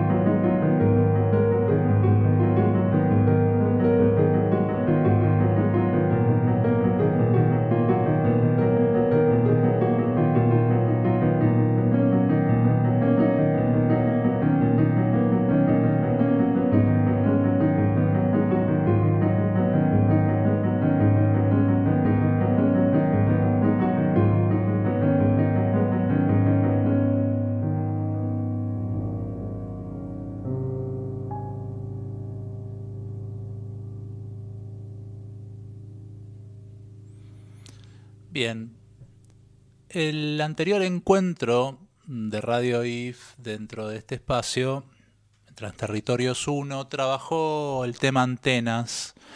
en este momento en el que estamos en el segundo capítulo, Transterritorios eh, nos trae algunos recuerdos de otras eh, instancias en las que estábamos pensando qué está pasando alrededor nuestro y me vino a la mente un proyecto que tuve con el artista y sociólogo Diego Melero hace 14 años, que se llamaba Charlas de Gasolinería. Eh, era una forma de recorrer el territorio. Eh, el evento consistía en una performance eh, que ocurría en cada espacio de estos de 24 horas que funcionan, cafeterías en las gasolineras del el conurbano de, las, de Buenos Aires, de la provincia de Buenos Aires, un enorme territorio que bordea el área metropolitana de la ciudad de Buenos Aires, y en cada una de ellas desarrollábamos hipótesis territoriales referidas a cada localidad. Eh, en esas hipótesis trabajamos algo de lo transterritorial, eh, en el sentido de que cada vez que llegábamos a desarrollar una hipótesis, pensábamos una fábula referida a uno de esos espacios. Hoy estamos en uno de los puntos eh, que visitamos en aquel entonces, en San Martín, eh, pero traigo a la memoria el texto que hicimos para la localidad de Verazategui. Verazategui es un lugar que queda en el sur del, del conurbano bonaerense y en ese momento el texto que escribí, eh, lo, que, lo que acontecía en cada gasolinería era un evento en el cual de repente se producía una acción donde discutíamos y producíamos conversaciones públicas en función del desarrollo de estas hipótesis territoriales. Eh, ha- había diferentes modos de intervenir y el que yo trabajaba era básicamente el territorial y urbano. Eh, el texto que escribí en ese momento se llamaba Geografía de lo Invisible, Campos Electromagnéticos y Ondas de Fe. Eh, y refería básicamente a, cómo abordar algunos territorios y, y como la vez pasada trabajamos el tema antenas, me detonó ese recuerdo poderlo citar hoy. Hasta el siglo XIX se escribieron infinidad de obras de geografía de gran accesibilidad para cualquier clase de lector, de lenguaje corriente y sin conceptos científicos especializados. Los mapas solo marcaban las costas, los ríos, las ciudades, los caminos, con innumerables acotaciones sobre episodios de leyenda, animales de maravilla y rarezas. El relieve del suelo no se representaba. La geografía no conocía más que la dimensión superficial nada del interior de la corteza, de la profundidad del mar, ni de la altura de la atmósfera.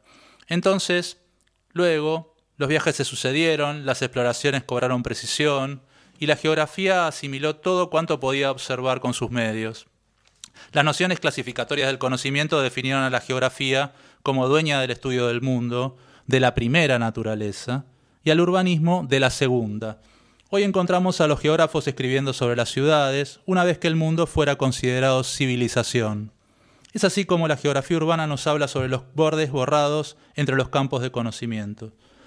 Las metáforas atraviesan las disciplinas y el conocimiento multiplica sus significados. Y la palabra campo, una metáfora aplicable a las áreas del saber en general, aplica en nuestra época también al mundo de lo invisible, al de la física más concretamente borrando sus límites cuando se establece y comienza a coexistir con el ambiente civilizado. Actualmente estamos sometidos a la presencia de numerosos, numerosos tipos de campos electromagnéticos de origen artificial, radiofrecuencias utilizadas en telefonía móvil, ondas de radio, televisión, sistemas antirrobo, instrumental médico, detectores de metales, radares, controles remotos, comunicación inalámbrica. Todos ellos forman parte del espectro electromagnético y se diferencian en su frecuencia, que determina sus características físicas y por lo tanto los efectos biológicos que pueden producir en los organismos expuestos. A muy altas frecuencias, la energía que transmite una onda electromagnética es tan elevada que puede dañar el material genético de una célula, siendo capaz de iniciar el proceso cancerígeno y en algunos casos, como por ejemplo en los rayos X, hacer más letales. Bueno, estos campos también describen una nueva cartografía, representan la aparición de una geografía de lo invisible que atraviesa todas las ciudades. Como en los tiempos iniciales de la geografía, estamos delante de un nuevo mundo por descubrir, un nuevo escenario por representar. La geografía de lo invisible debe llamar entonces a otras ramas científicas para su representación. Pero dada la relativa nocividad, a diferencia o a semejanza de los comienzos del mundo inexplorado, lo invisible es una amenaza. Por cierto, nada más cercano al origen ni menos diferente del pensamiento religioso. Bueno, estos textos tenían como diferentes relaciones y el primer vínculo que surge es el de la película Simón del Desierto de Buñuel. En Simón del Desierto, Luis Buñuel intercala el tema religioso con un repertorio de imágenes. Ahí eh, vemos a Simón, el estilita, que se mantuvo en penitencia en una columna, parado, durante seis años, seis días y seis horas. La montaña de su propia mierda, de sus excrementos, comienza a construir una segunda base de apoyo. Un rico devoto le obsequia una, a la columna una mucho más alta y Simón realiza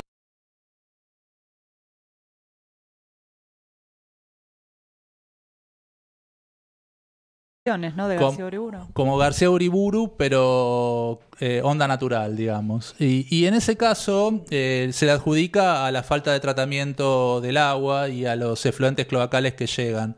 No puedo dejar de, de olvidarme de, de, lo que decía recién eh, Roberto cuando hablaba de los efluentes cloacales en las declaraciones de odio. La metáfora de la cloaca cuando hay algo que no corresponde o que figura como como elemento de odio o odiante. eh, las mezclas entre las relaciones entre lo visible y lo invisible, entre el conocimiento y la fe, entre lo que emite y lo que recibe, entre lo que fluye y lo que efluye. Eh, y todo eso también está acompañado de, otras cuestiones que están pasando en la actualidad.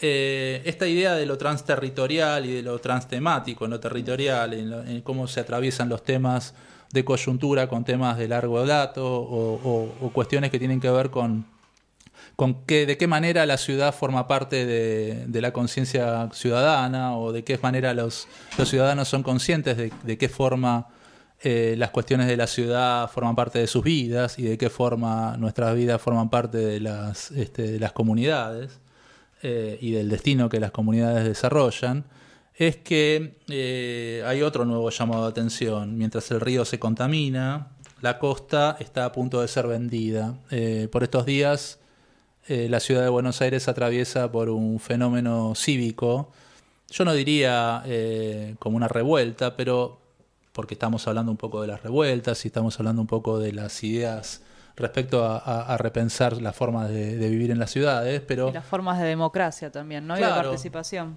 Claro, de cómo participar, de cómo accionar, eh, de qué forma entrar en las ciudades y de qué forma hacerse cargo de ellas. Eh, y en este caso, en Buenos Aires está pasando la mayor audiencia pública eh, para defender la venta de suelo público en la costa del Río de la Plata. El lugar común que, que cualquier taxista, uno cuando sube a un taxi dice de la ciudad es, la ciudad les da la espalda al río, la ciudad no, no le hace caso a lo que está pasando al río. Bueno, tenemos por estos días unas audiencias que, que han concitado la inscripción de 7.000 personas. Todas ellas están hablando, están teniendo cinco minutos para decir lo que piensan de este proyecto de ley. Nosotros estamos ahora recabando algunos argumentos de los referentes más importantes y como nuestro plan en Radio IF es desarrollar una colección de podcasts referidos al ambiente, a la ciudad, a la comunidad y a la ciudadanía, hemos empezado a hacer dos y vamos a pasar hoy un par de, fragmentos respecto a de qué se trata lo que está ocurriendo en la actualidad en estos días en Buenos Aires. Eh, les dimos una pequeña introducción, por ahí escuchamos ahora a Jonathan Valdivieso, que es un, eh, un activista, es integrante del Observatorio por el Derecho a la Ciudad en Buenos Aires, uno de los principales impulsores de esta resistencia. Si bien ha sido multidimensional, digamos, toda la comunidad, hay mucha gente y diferentes organizaciones uniéndose en esta, en esta cruzada para evitar la venta de suelo público. Y bueno, vamos a escuchar un fragmento de este podcast que vamos a poner al aire durante la semana, eh, junto con otro que vamos a presentar más adelante. Exacto, en investigacionesdelfuturo.org, nuestro nuevo sitio web que aquí estamos inaugurando. Vamos a escuchar. En primer lugar, gracias por la invitación y felicitarlos por esta, esta nueva iniciativa. Eh, estamos viviendo realmente un contexto de la ciudad bastante dramático, ¿no? Porque por una parte, como porteños y porteñas y como habitantes de la Argentina, estamos viviendo lo que es la crisis sanitaria, una crisis económica profunda, que se traduce en crisis ambientales y crisis eh, habitacionales en la ciudad de Buenos Aires. En ese contexto vemos que eh, en estos últimos 13 años un eje arquitectónico del gobierno del PRO en la ciudad de Buenos Aires, ya sea en la gestión de Mauricio Macri o de Rodríguez Larreta, ha tenido eh, una dirección concreta en ir traspasando, transformando lo público en privado. Y llegamos a la exacerbación de que tenemos que estar discutiendo la venta de la costanera, una parte de la costanera norte, específicamente el predio de Costa Saliero. Esa es la gran discusión que está la ciudadanía ahora resistiendo con bastante indignación. Pongo el contexto de que en los últimos 13 años se han privatizado más de 500 hectáreas de tierras públicas. En ese contexto se eh, muestra más claramente la indignación de la ciudadanía, que no es solamente porque no quieran vender la costanera nuevamente o privatizarla, ¿no? Eh, generar una planificación de desconexión de río con la ciudad, sino que tiene que ver con esto, es como la fruta del postre de lo que venimos viviendo, de cómo se viene perdiendo espacios verdes, lo público, los servicios públicos en la ciudad de Buenos Aires. Llegado al extremo donde lo que había sido una política de Estado ambiental, que era recuperar la costanera, que se logró aprobar desde el año 1993 distintas ordenanzas, cuando la ciudad de Buenos Aires todavía era una municipal, eh, era capital federal, se logró incorporar en la constitución de la ciudad de Buenos Aires en el 96, se logró reafirmar en el Código de Planeamiento de 2001, se logró incorporar en el Plan Urbano Ambiental, es decir, todas las gestiones desde los 90 hasta acá concibieron que recuperar la costanera y que eso sea público, el acceso libre y gratuito, respetando la Constitución, era una política de Estado ambiental. Y ahora encontramos que justo en el momento que vamos a recuperar la costanera porque vencen estas concesiones, el gobierno de Rodríguez Larreta deshace toda esa lucha ciudadana, deshace esos consensos eh, de, planificación políticos y decide nuevamente iniciar proceso de reprivatización de toda la costanera, aprobando en el año 2018 lo que se conoce como el Distrito Joven, que es autorizar la concesión de la costanera por 10 años. Luego, en el 2019, aprobar lo que es la venta del predio de Costa Salguero y ahora comenzando con la autorización, que es lo que se está discutiendo en la audiencia pública, la autorización de emprendimientos inmobiliarios, de muralla de torres, en, en la costanera, comenzando por Costa Salguero, ¿no? Eh, ese es la gran eh, de fraude democrático que estamos viviendo en la ciudad de Buenos Aires, por eso también bastante resistencia ciudadana, no solamente por la indignación, sino porque es el resultado de la conciencia ambiental que se fue forjando durante 30 años de que tenemos que recuperar la costanera, de que necesitamos más espacio verde y que tenemos que defender lo público en la ciudad de Buenos Aires. Eh, haber logrado que la audiencia pública que está discutiendo la venta y el emprendimiento inmobiliario en Costa Salguero sea la más larga y más numerosa de la historia de la ciudad es parte de que también hay una acumulación de experiencias de autoorganización ciudadana en la ciudad de Buenos Aires, comenzando por, el, por los 90, por lo que pasó en el 2001, por el tema de las asambleas. Entonces tenemos una acumulación simbólica de que es la conciencia ambiental de que tenemos que recuperar la costanera, de que la ciudad de Buenos Aires tiene que tener, recuperar esa cultura ribereña, tenemos un acumulativo de experiencias de organización y tenemos una indignación acumulada en estos 13 años. Eso ha hecho un combo de resistencia ciudadana, de que cientos de asambleas y espacios colectivos logren articularse para decir un no, basta, frenamos, no vamos a permitir más privatizaciones, por lo menos en lo que tiene que ver con, con la costanera, y ha generado que más de 7.000 personas se inscriban a audiencias públicas, que miles de personas participen en las actividades de bicicleta, bicicleteadas, abrazos, caravanas que se, que se fueron organizando en estas últimas semanas por el tema de, la costanera. Bueno, eh, también hemos recogido un testimonio que es el del colectivo de arquitectas en defensa de las tierras públicas, este es un fenómeno también muy interesante porque ellas fueron impulsoras de todo este movimiento y en poco tiempo consiguieron 46.000 firmas y la adhesión de mil otras arquitectas, con lo cual el movimiento de arquitectas ahora es un movimiento político y eso es de, cobra una dimensión interesante. Vamos a escuchar a Bárbara Rosen y Adriana Guevara también otro fragmento presentando el tema que vamos a pasar luego en el podcast durante la semana. El colectivo de arquitectas eh, nace justamente como una respuesta espontánea entre un grupo de colegas que trabajamos en la construcción de la ciudad desde distintos espacios, algunas desde la actividad privada, otras desde la función pública, como es mi caso. Yo también estoy en la Defensoría del Pueblo, eh, a cargo del área de derechos urbanos, espacio público y medio ambiente. Otras colegas como Adriana, que están en el ámbito de la universidad, y otras forman parte de asociaciones profesionales pero que todas coincidimos en que el proyecto presentado por el jefe de gobierno que propone modificar la normativa urbanística en lo que es la costa ribereña de Buenos Aires es realmente una gran injusticia, una injusticia urbana, social y ambiental. Como profesionales eh, sentimos la necesidad de, y la responsabilidad de alertar sobre lo que estaba pasando, de hacer un llamado a la reflexión.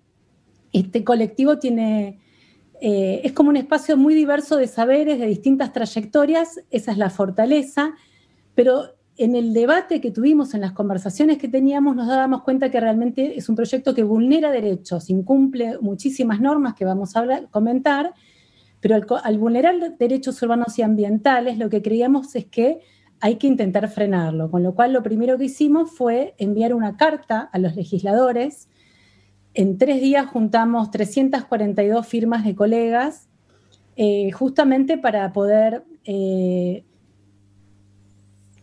comentarles nuestro rechazo al proyecto, tratar de detenerlo. Nos preocupa un poco que lo que ocurre es que mientras de manera simultánea había muchos debates en ámbitos académicos y sociales sobre el urbanismo post pandemia, las decisiones políticas que terminan definiendo la construcción de la ciudad real se da de una manera de espalda al río y de espaldas de la gente. Nadie se entera lo que ocurre en la legislatura, con lo cual el objetivo es, por un lado, la preservación de las tierras públicas y por otro lado, una estrategia de, poner a la vista, de visibilizar eh, lo que está ocurriendo en la legislatura para que toda la opinión pública se exprese. Por eso la estrategia fue hacer una masiva convocatoria a la audiencia pública y poner en conocimiento qué es lo que se está debatiendo, que es la privatización de tierras públicas con usos privados.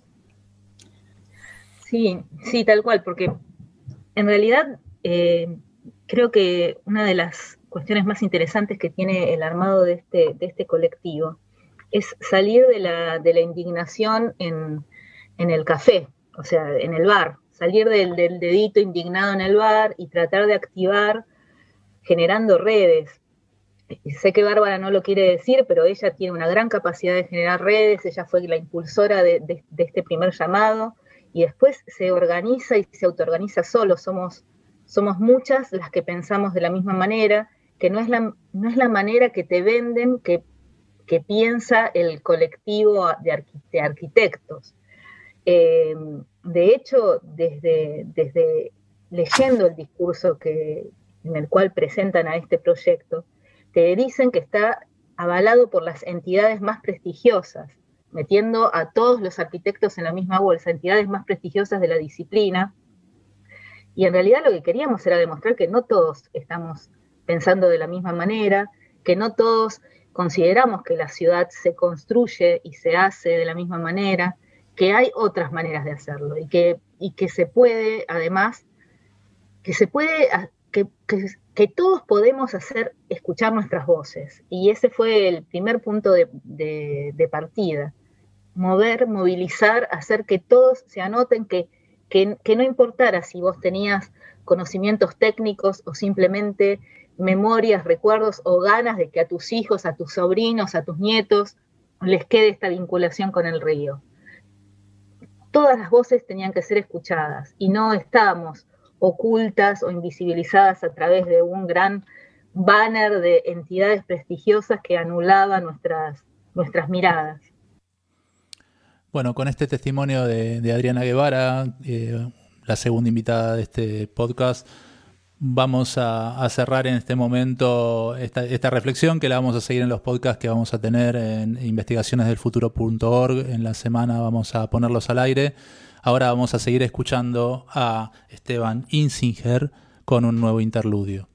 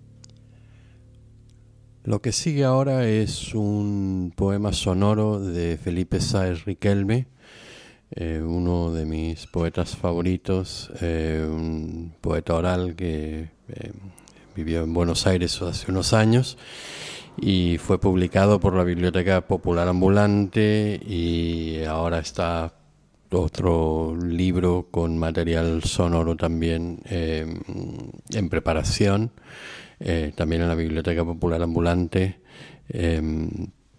Esto es la destrucción de la Constitución de Chile. Artículo primero. Las personas nacen libres e iguales en dignidad y derechos. La familia es el núcleo fundamental de la sociedad. El Estado reconoce y ampara a los grupos intermedios. Artículo primero.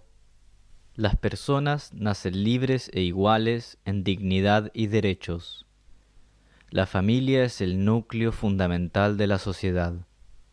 El Estado reconoce y ampara a los grupos intermedios, a través de los cuales se organiza y estructura la sociedad, y les garantiza la adecuada autonomía para cumplir sus propios fines específicos. El Estado está al servicio de la persona humana y su finalidad es promover el bien común.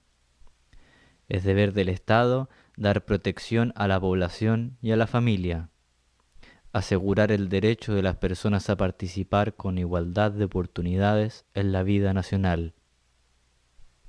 Artículo segundo. Son emblemas nacionales la bandera nacional, el escudo de armas de la República y el himno nacional. Artículo tercero. El Estado de Chile es unitario los órganos del Estado promoverán el fortalecimiento de la regionalización del país y el desarrollo equitativo y solidario entre las regiones, provincias y comunas del territorio nacional. Artículo cuarto. Chile es una república democrática. Artículo quinto. La soberanía reside esencialmente en la nación.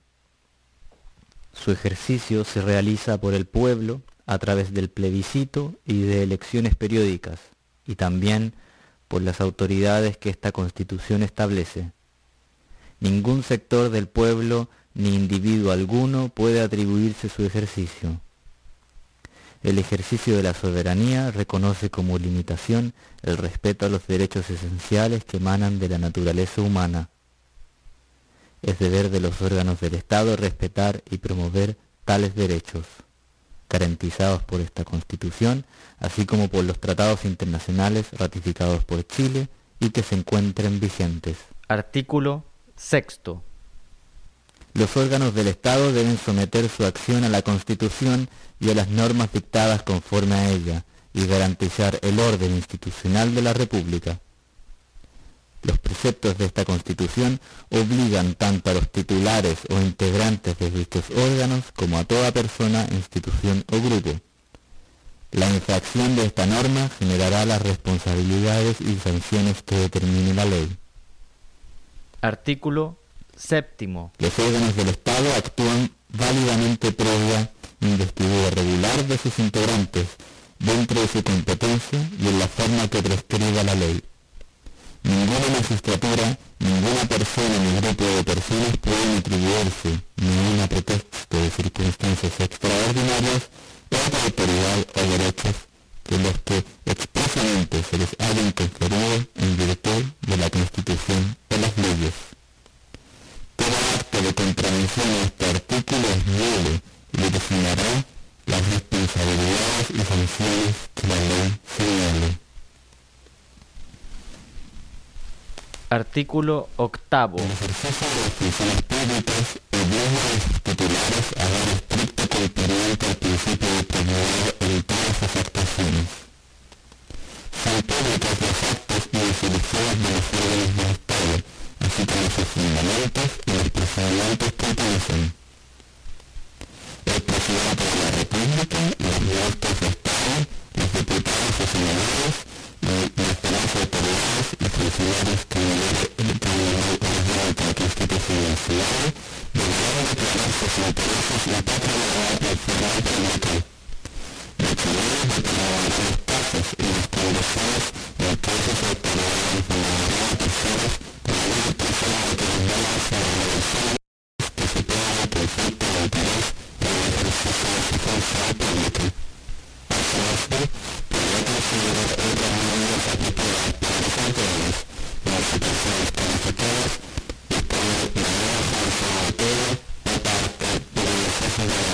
Artículo noveno.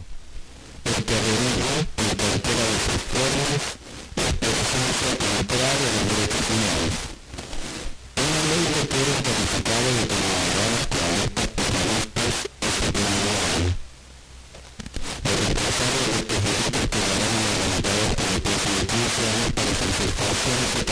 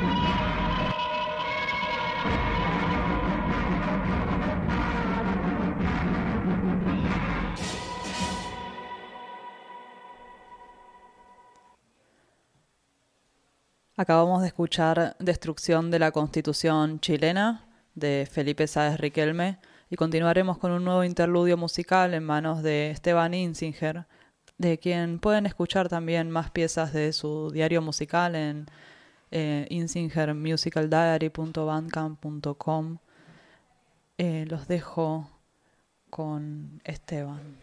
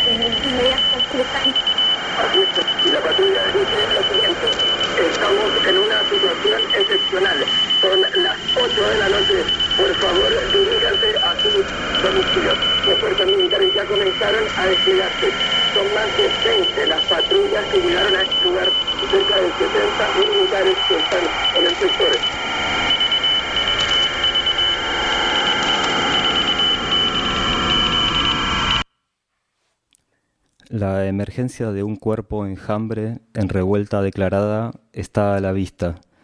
El cerebro en red comienza a mostrar que puede producir formas autónomas de autoorganización. Nuestros cuerpos, hiperindividualizados y electromagnéticamente cautivos, separados artificialmente del terreno y sus potencias, a través de micro y macropolíticas neoliberales empeñadas en confiscar el futuro y los procomunes, comienzan a reconocer la plataforma técnica que nos produce y reproduce.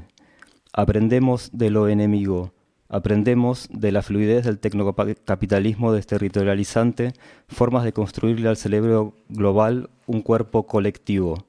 Nos toca aceptar que los pensamientos particulares de la mente global están fuera de nuestro control y más allá de nuestra comprensión individual. Los cerebros no están diseñados para que sus nodos conectivos puedan ver la totalidad. Sin embargo, este nuevo cuerpo inédito ha aprendido rápidamente a tomar morfologías específicas en cada territorio, solidarizándose con unas tierras cansadas al borde de la parálisis y el agotamiento, informando al cerebro global las particularidades de cada pliegue en el terreno. Cuerpo enjambre incapaz de percibir la totalidad del cerebro red, pero con la inaudita potencia de producir transformaciones políticas más allá de la representación. Las revueltas del enjambre, antes que reclamar cambios de maquillaje sistémico, proponen poner en práctica otros modos de organización y otras formas de vida.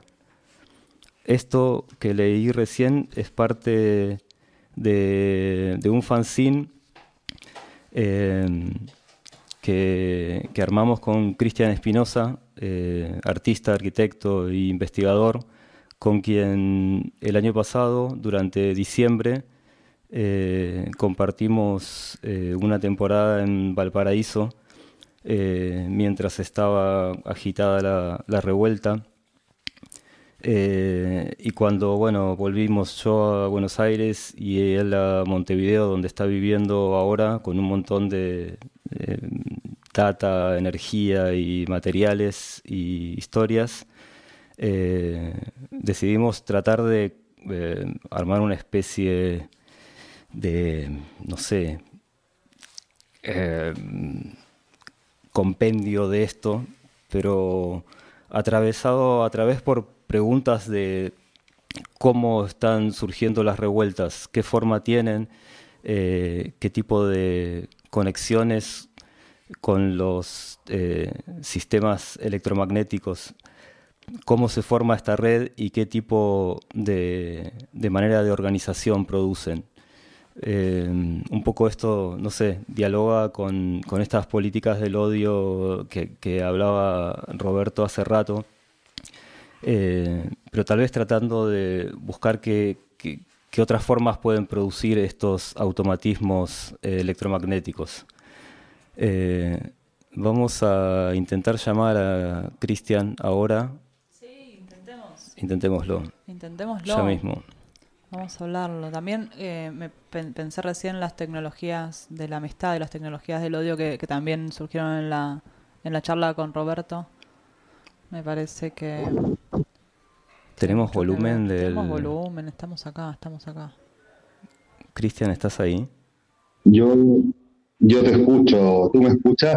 Perfectamente y todos te escuchamos. Todos te escuchamos. Estoy acá, Cristian. ¿Vos me escuchás? A ver, me voy a poner, me voy a poner el audio. Upa, voy a sacarte grave, Cristian. ¿Qué tal? Oye, lo estaba escuchando en la radio, pero sé, sé que hay un delay de 10 segundos, así que estoy. Tengo que ponerme un poco, 10 segundos al día. Perfecto. Mejor escuchémonos por acá directamente y después te mandamos eh, un registro. Bueno, vamos a subir esto en algún momento a la nueva página del IF, eh, así que quedará como un extenso podcast probablemente. ¿Cómo andas, Cristian? Qué maravilla. Bien, bien. Hoy, día estaba escuchando un poco lo, que comentaba respecto a, a nuestra experiencia maravillosa. Eh, recordaba cosas que pasaron en ese noviembre, diciembre del 2019, porque hoy estuve en una conversación, en una terraza, en un, en un bar, en un boliche en Montevideo, y había un viento que acá le llaman pampero, que, que se lo lleva todo puesto. Entonces, una de las cosas más maravillosas que sucedió hoy fue tratar de conversar eh, contra el viento. Y, me parece que, que se parece mucho a lo que nos sucedió en eh, ese 2019, ¿no? Tratar, tratar de pensar en medio como de, de- de ese tornado. Eh, sí, absolutamente. Recuerdo cuando caminábamos por Avenida Alemania y podíamos eh, saber qué estaba pasando abajo, eh, si el viento se colaba entre las quebradas y hacía subir el, el olor a los gases. Cierto, cierto, cierto. Claro. Una de las cosas también que, conversábamos, que creo que, que, hay que refrescar, es que en medio de la tempestad, digamos, en medio del, suceso, en medio, aquí voy a aventurar en medio de la historia, cuando te está atravesando fuertemente, digamos, como, como esa cosa que decía Benjamin, ¿no? El- cuando, cuando está esta ventisca, eh, tratar de no perder cierta per- perspectiva, digamos, como no, no, no poder ser cronista, pero al mismo tiempo no, no dejar de, de- no perderse en, eh, en lo local.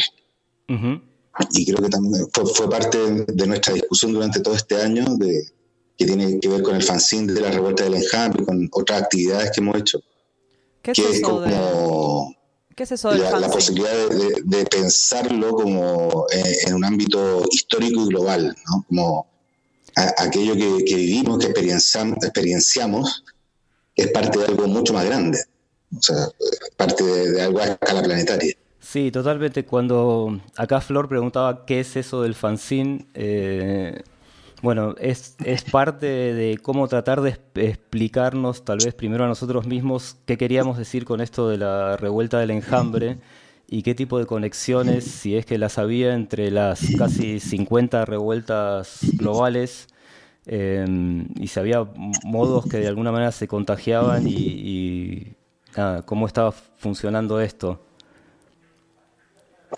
Eh, una, claro, el fanzine es parte, eh, es, un- es una, es algo que secreta, digamos, como que, que- que va destilando una conversación. Hay muchos otros artefactos o, o prácticas incluso que se van secretando a partir de una conversación en torno a, algunas preguntas. Y, y una cosa interesante, por ejemplo, lo que decía es que yo creo que voy a hablar desde anécdotas, digamos, es lo que me surge hoy. Nosotros cerramos la conversación, decidimos cerrar, ponerle un, un punto, digamos, un punto de inflexión a la conversación en la revuelta de Guatemala de- del mes pasado. Y era aterrador porque cerrábamos y después entrábamos a ciertos procesos, digamos, más, más como de práctica, de, de cosas como imprimir y cosas así. Y de pronto eh, de Guatemala después vino la, la de, la de Francia, después vino una pequeña revuelta en Brasil por lo del Carrefour y después ahora está la de la India. Entonces como que no para, ¿no? Como, como cuando, cuando pones el cuando pones una vara en, en- en una tierra que está movediza. Tal cual, tal cual. Eh, este, este segundo Transterritorios eh, se llama que, que nos vayamos todes. Eh, Y otras pandemias. y otras pandemias. Me- gustaría pensar un poco en relación a, este título, que a lo mejor hace algún tipo de máquina con las revueltas del enjambre. Porque, no sé, yo recuerdo en el 2001 acá como que casi sentimos que inventamos el que se vayan todos. Y el que se vayan todos era como una crisis de representación política total, pero todavía existía una confianza de que alguien podía ocupar ese lugar. Eh, y de hecho, siguieron unas décadas en donde hubo una suerte de despertar de, la política que fue bastante refrescante. Hoy, no sé qué pensás vos, pero el- este título medio raro, que nos vayamos todos, eh, ¿cómo, no sé si lo pensaste o cómo lo pensarías vos? Bueno, me, me encanta, primero me encanta, y me encanta generacionalmente también. ¿eh? O sea, si tengo a- a- alguna parcela, te la cedo, ¿me entiendes? Como parcela en términos culturales también y físicos, porque no, no solo una confianza en el futuro, en términos generacionales, sino una desconfianza en, en mí mismo, como parte de lo que tú planteas. Un- una de las cosas que pasó el 2001, el 2001 hubo un problema global, uno de los primeros, a ver, voy a, voy a hacer un contexto, ¿no? Eh, Mirando ahora las palabras que dicen nos vamos todos y otras pandemias, esta pandemia probablemente la de mayor alcance de muchas más que vienen, digamos como una el, el, el prototipo de muchas más que vienen, pero hubo prototipos anteriores, ¿no? El H1N1, la gripe aviar, etcétera, toda asociada a la gran industria biotecnológica de la ganadería, etcétera pero también eh, una serie de crisis intermedias como la del 2008, después la del 2012, que fue otra proyección, y la que se veía, se veía venir el 2020, que recuerdo que el del 2018 se veía venir, en realidad son la escalonada de la crisis del 2001, que es la primera gran crisis que sucede después de la caída del muro de Berlín, que es la primera gran crisis que le sucede al capitalismo como único, digamos, como único paradigma, porque antiguamente siempre competía con otros, ¿no? Por un rato estuvo el comunismo o los socialismos reales, anteriormente estuvieron los fascismos, pero también tiene que ver con una actitud fascista nuestra, de las que nos- nosotros nos tenemos que ir, que es lo que tú planteabas, ¿no? Esa especie de necesidad casi, casi psicológica, emotiva de que alguien nos represente.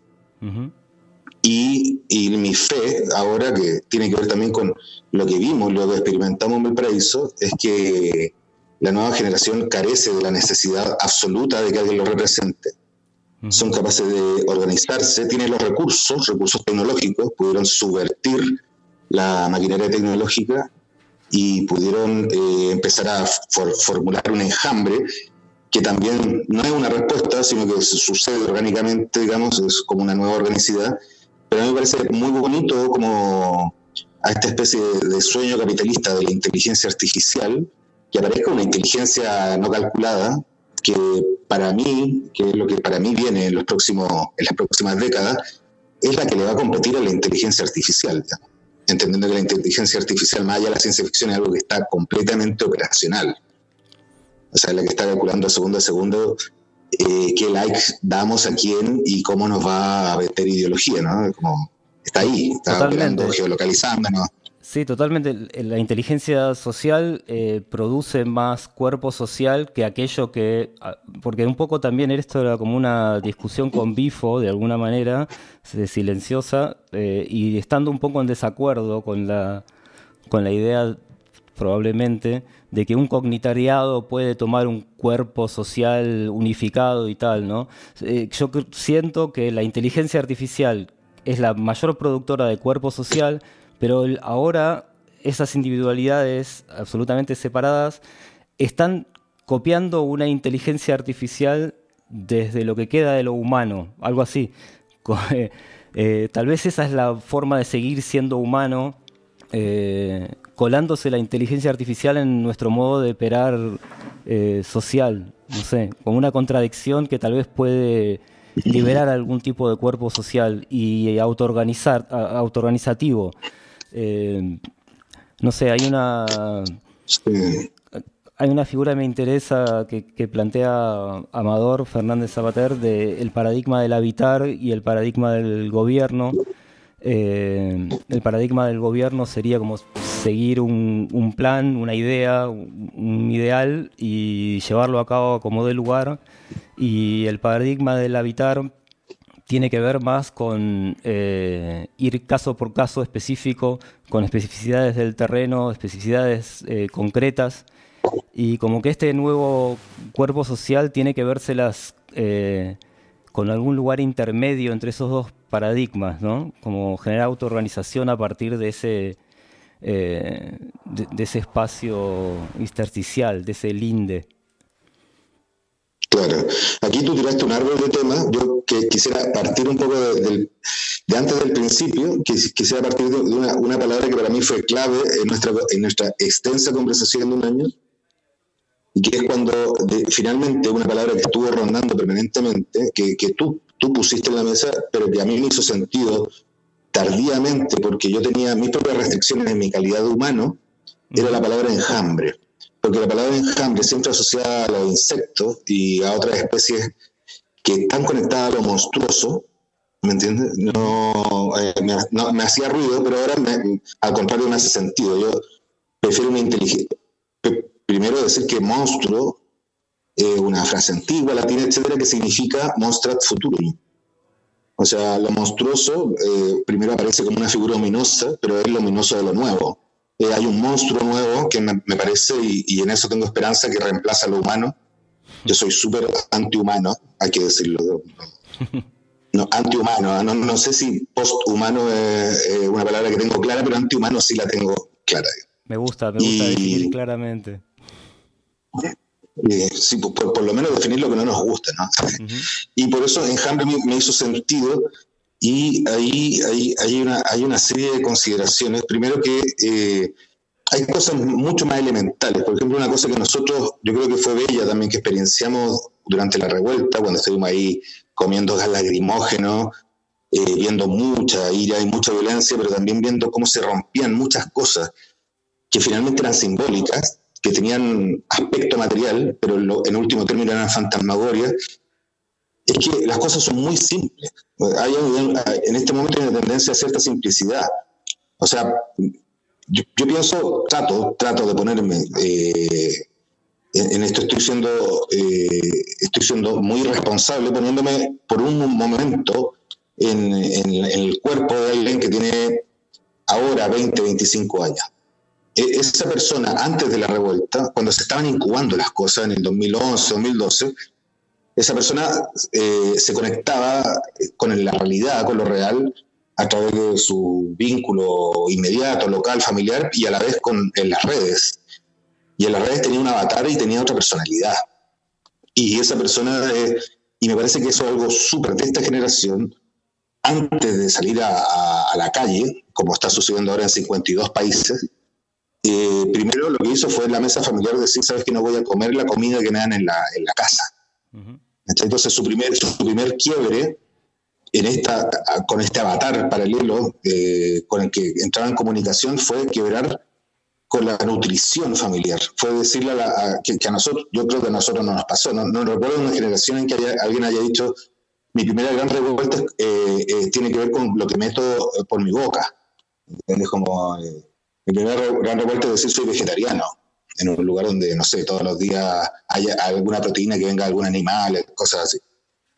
Y me parece que ahí se produjo una especie de incubación que llevó finalmente a que, a que este individuo dijera algo que es súper lógico, y es como, yo no necesito, no necesito que alguien que no conozco sea como una especie de deidad irrefutable, y tampoco necesito que esa persona me represente por cuatro años en, en un montón de decisiones públicas y me representa. Entonces, si nuestra generación es la generación de, de las personas que alegremente, esto lo digo muy en términos de ganado y humanidad, ¿no?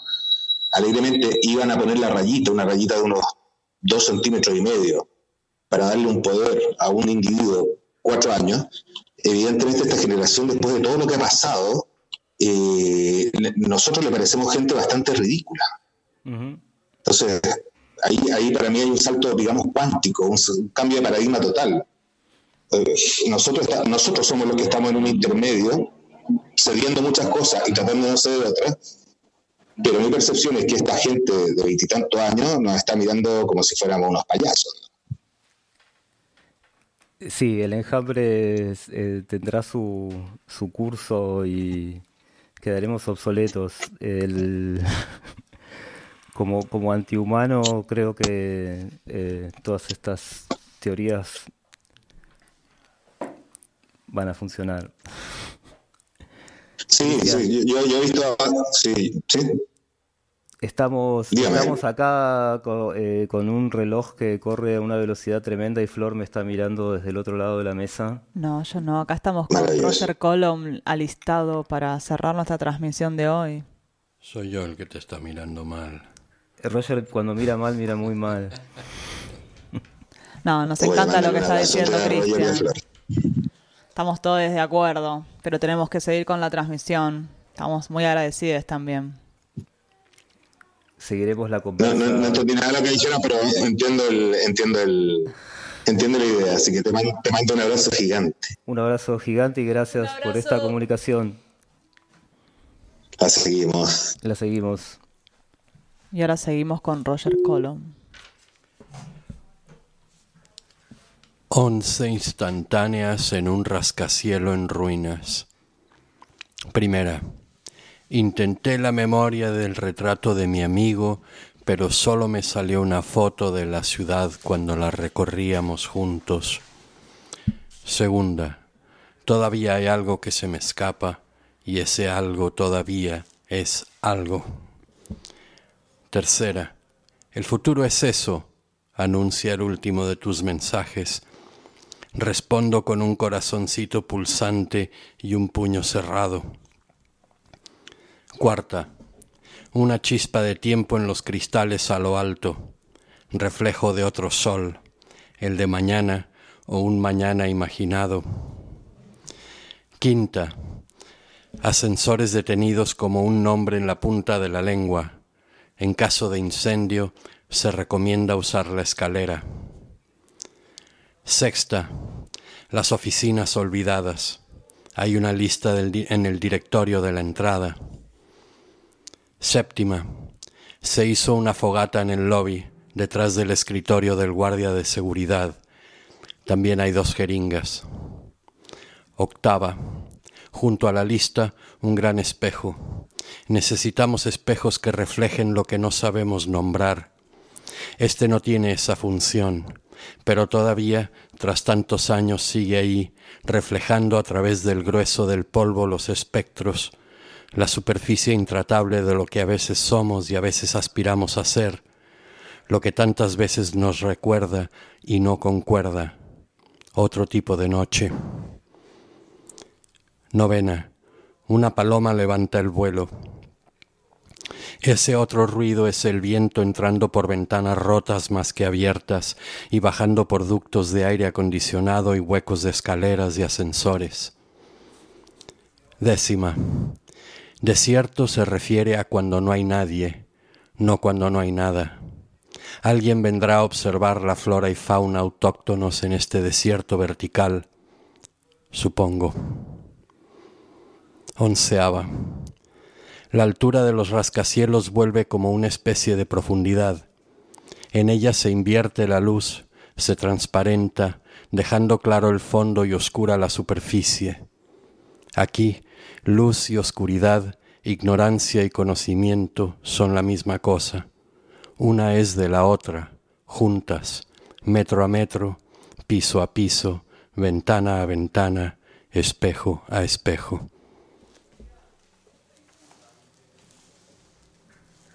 Y con eso estamos prontos a concluir nuestra transmisión del día de hoy, no sin antes agradecer al resto del elenco estable de LIF, a Agustín Genud, a Lucas Giraldi y también a Adrián, no sé cómo se llama de apellido. Naveira, sí sabía. Adrián Naveira, Muebles Rusafa, nuestro sponsor oficial. Y también al público aquí presente, especialmente a Agustina, Flavia, bueno, en fin, a todas y a todes.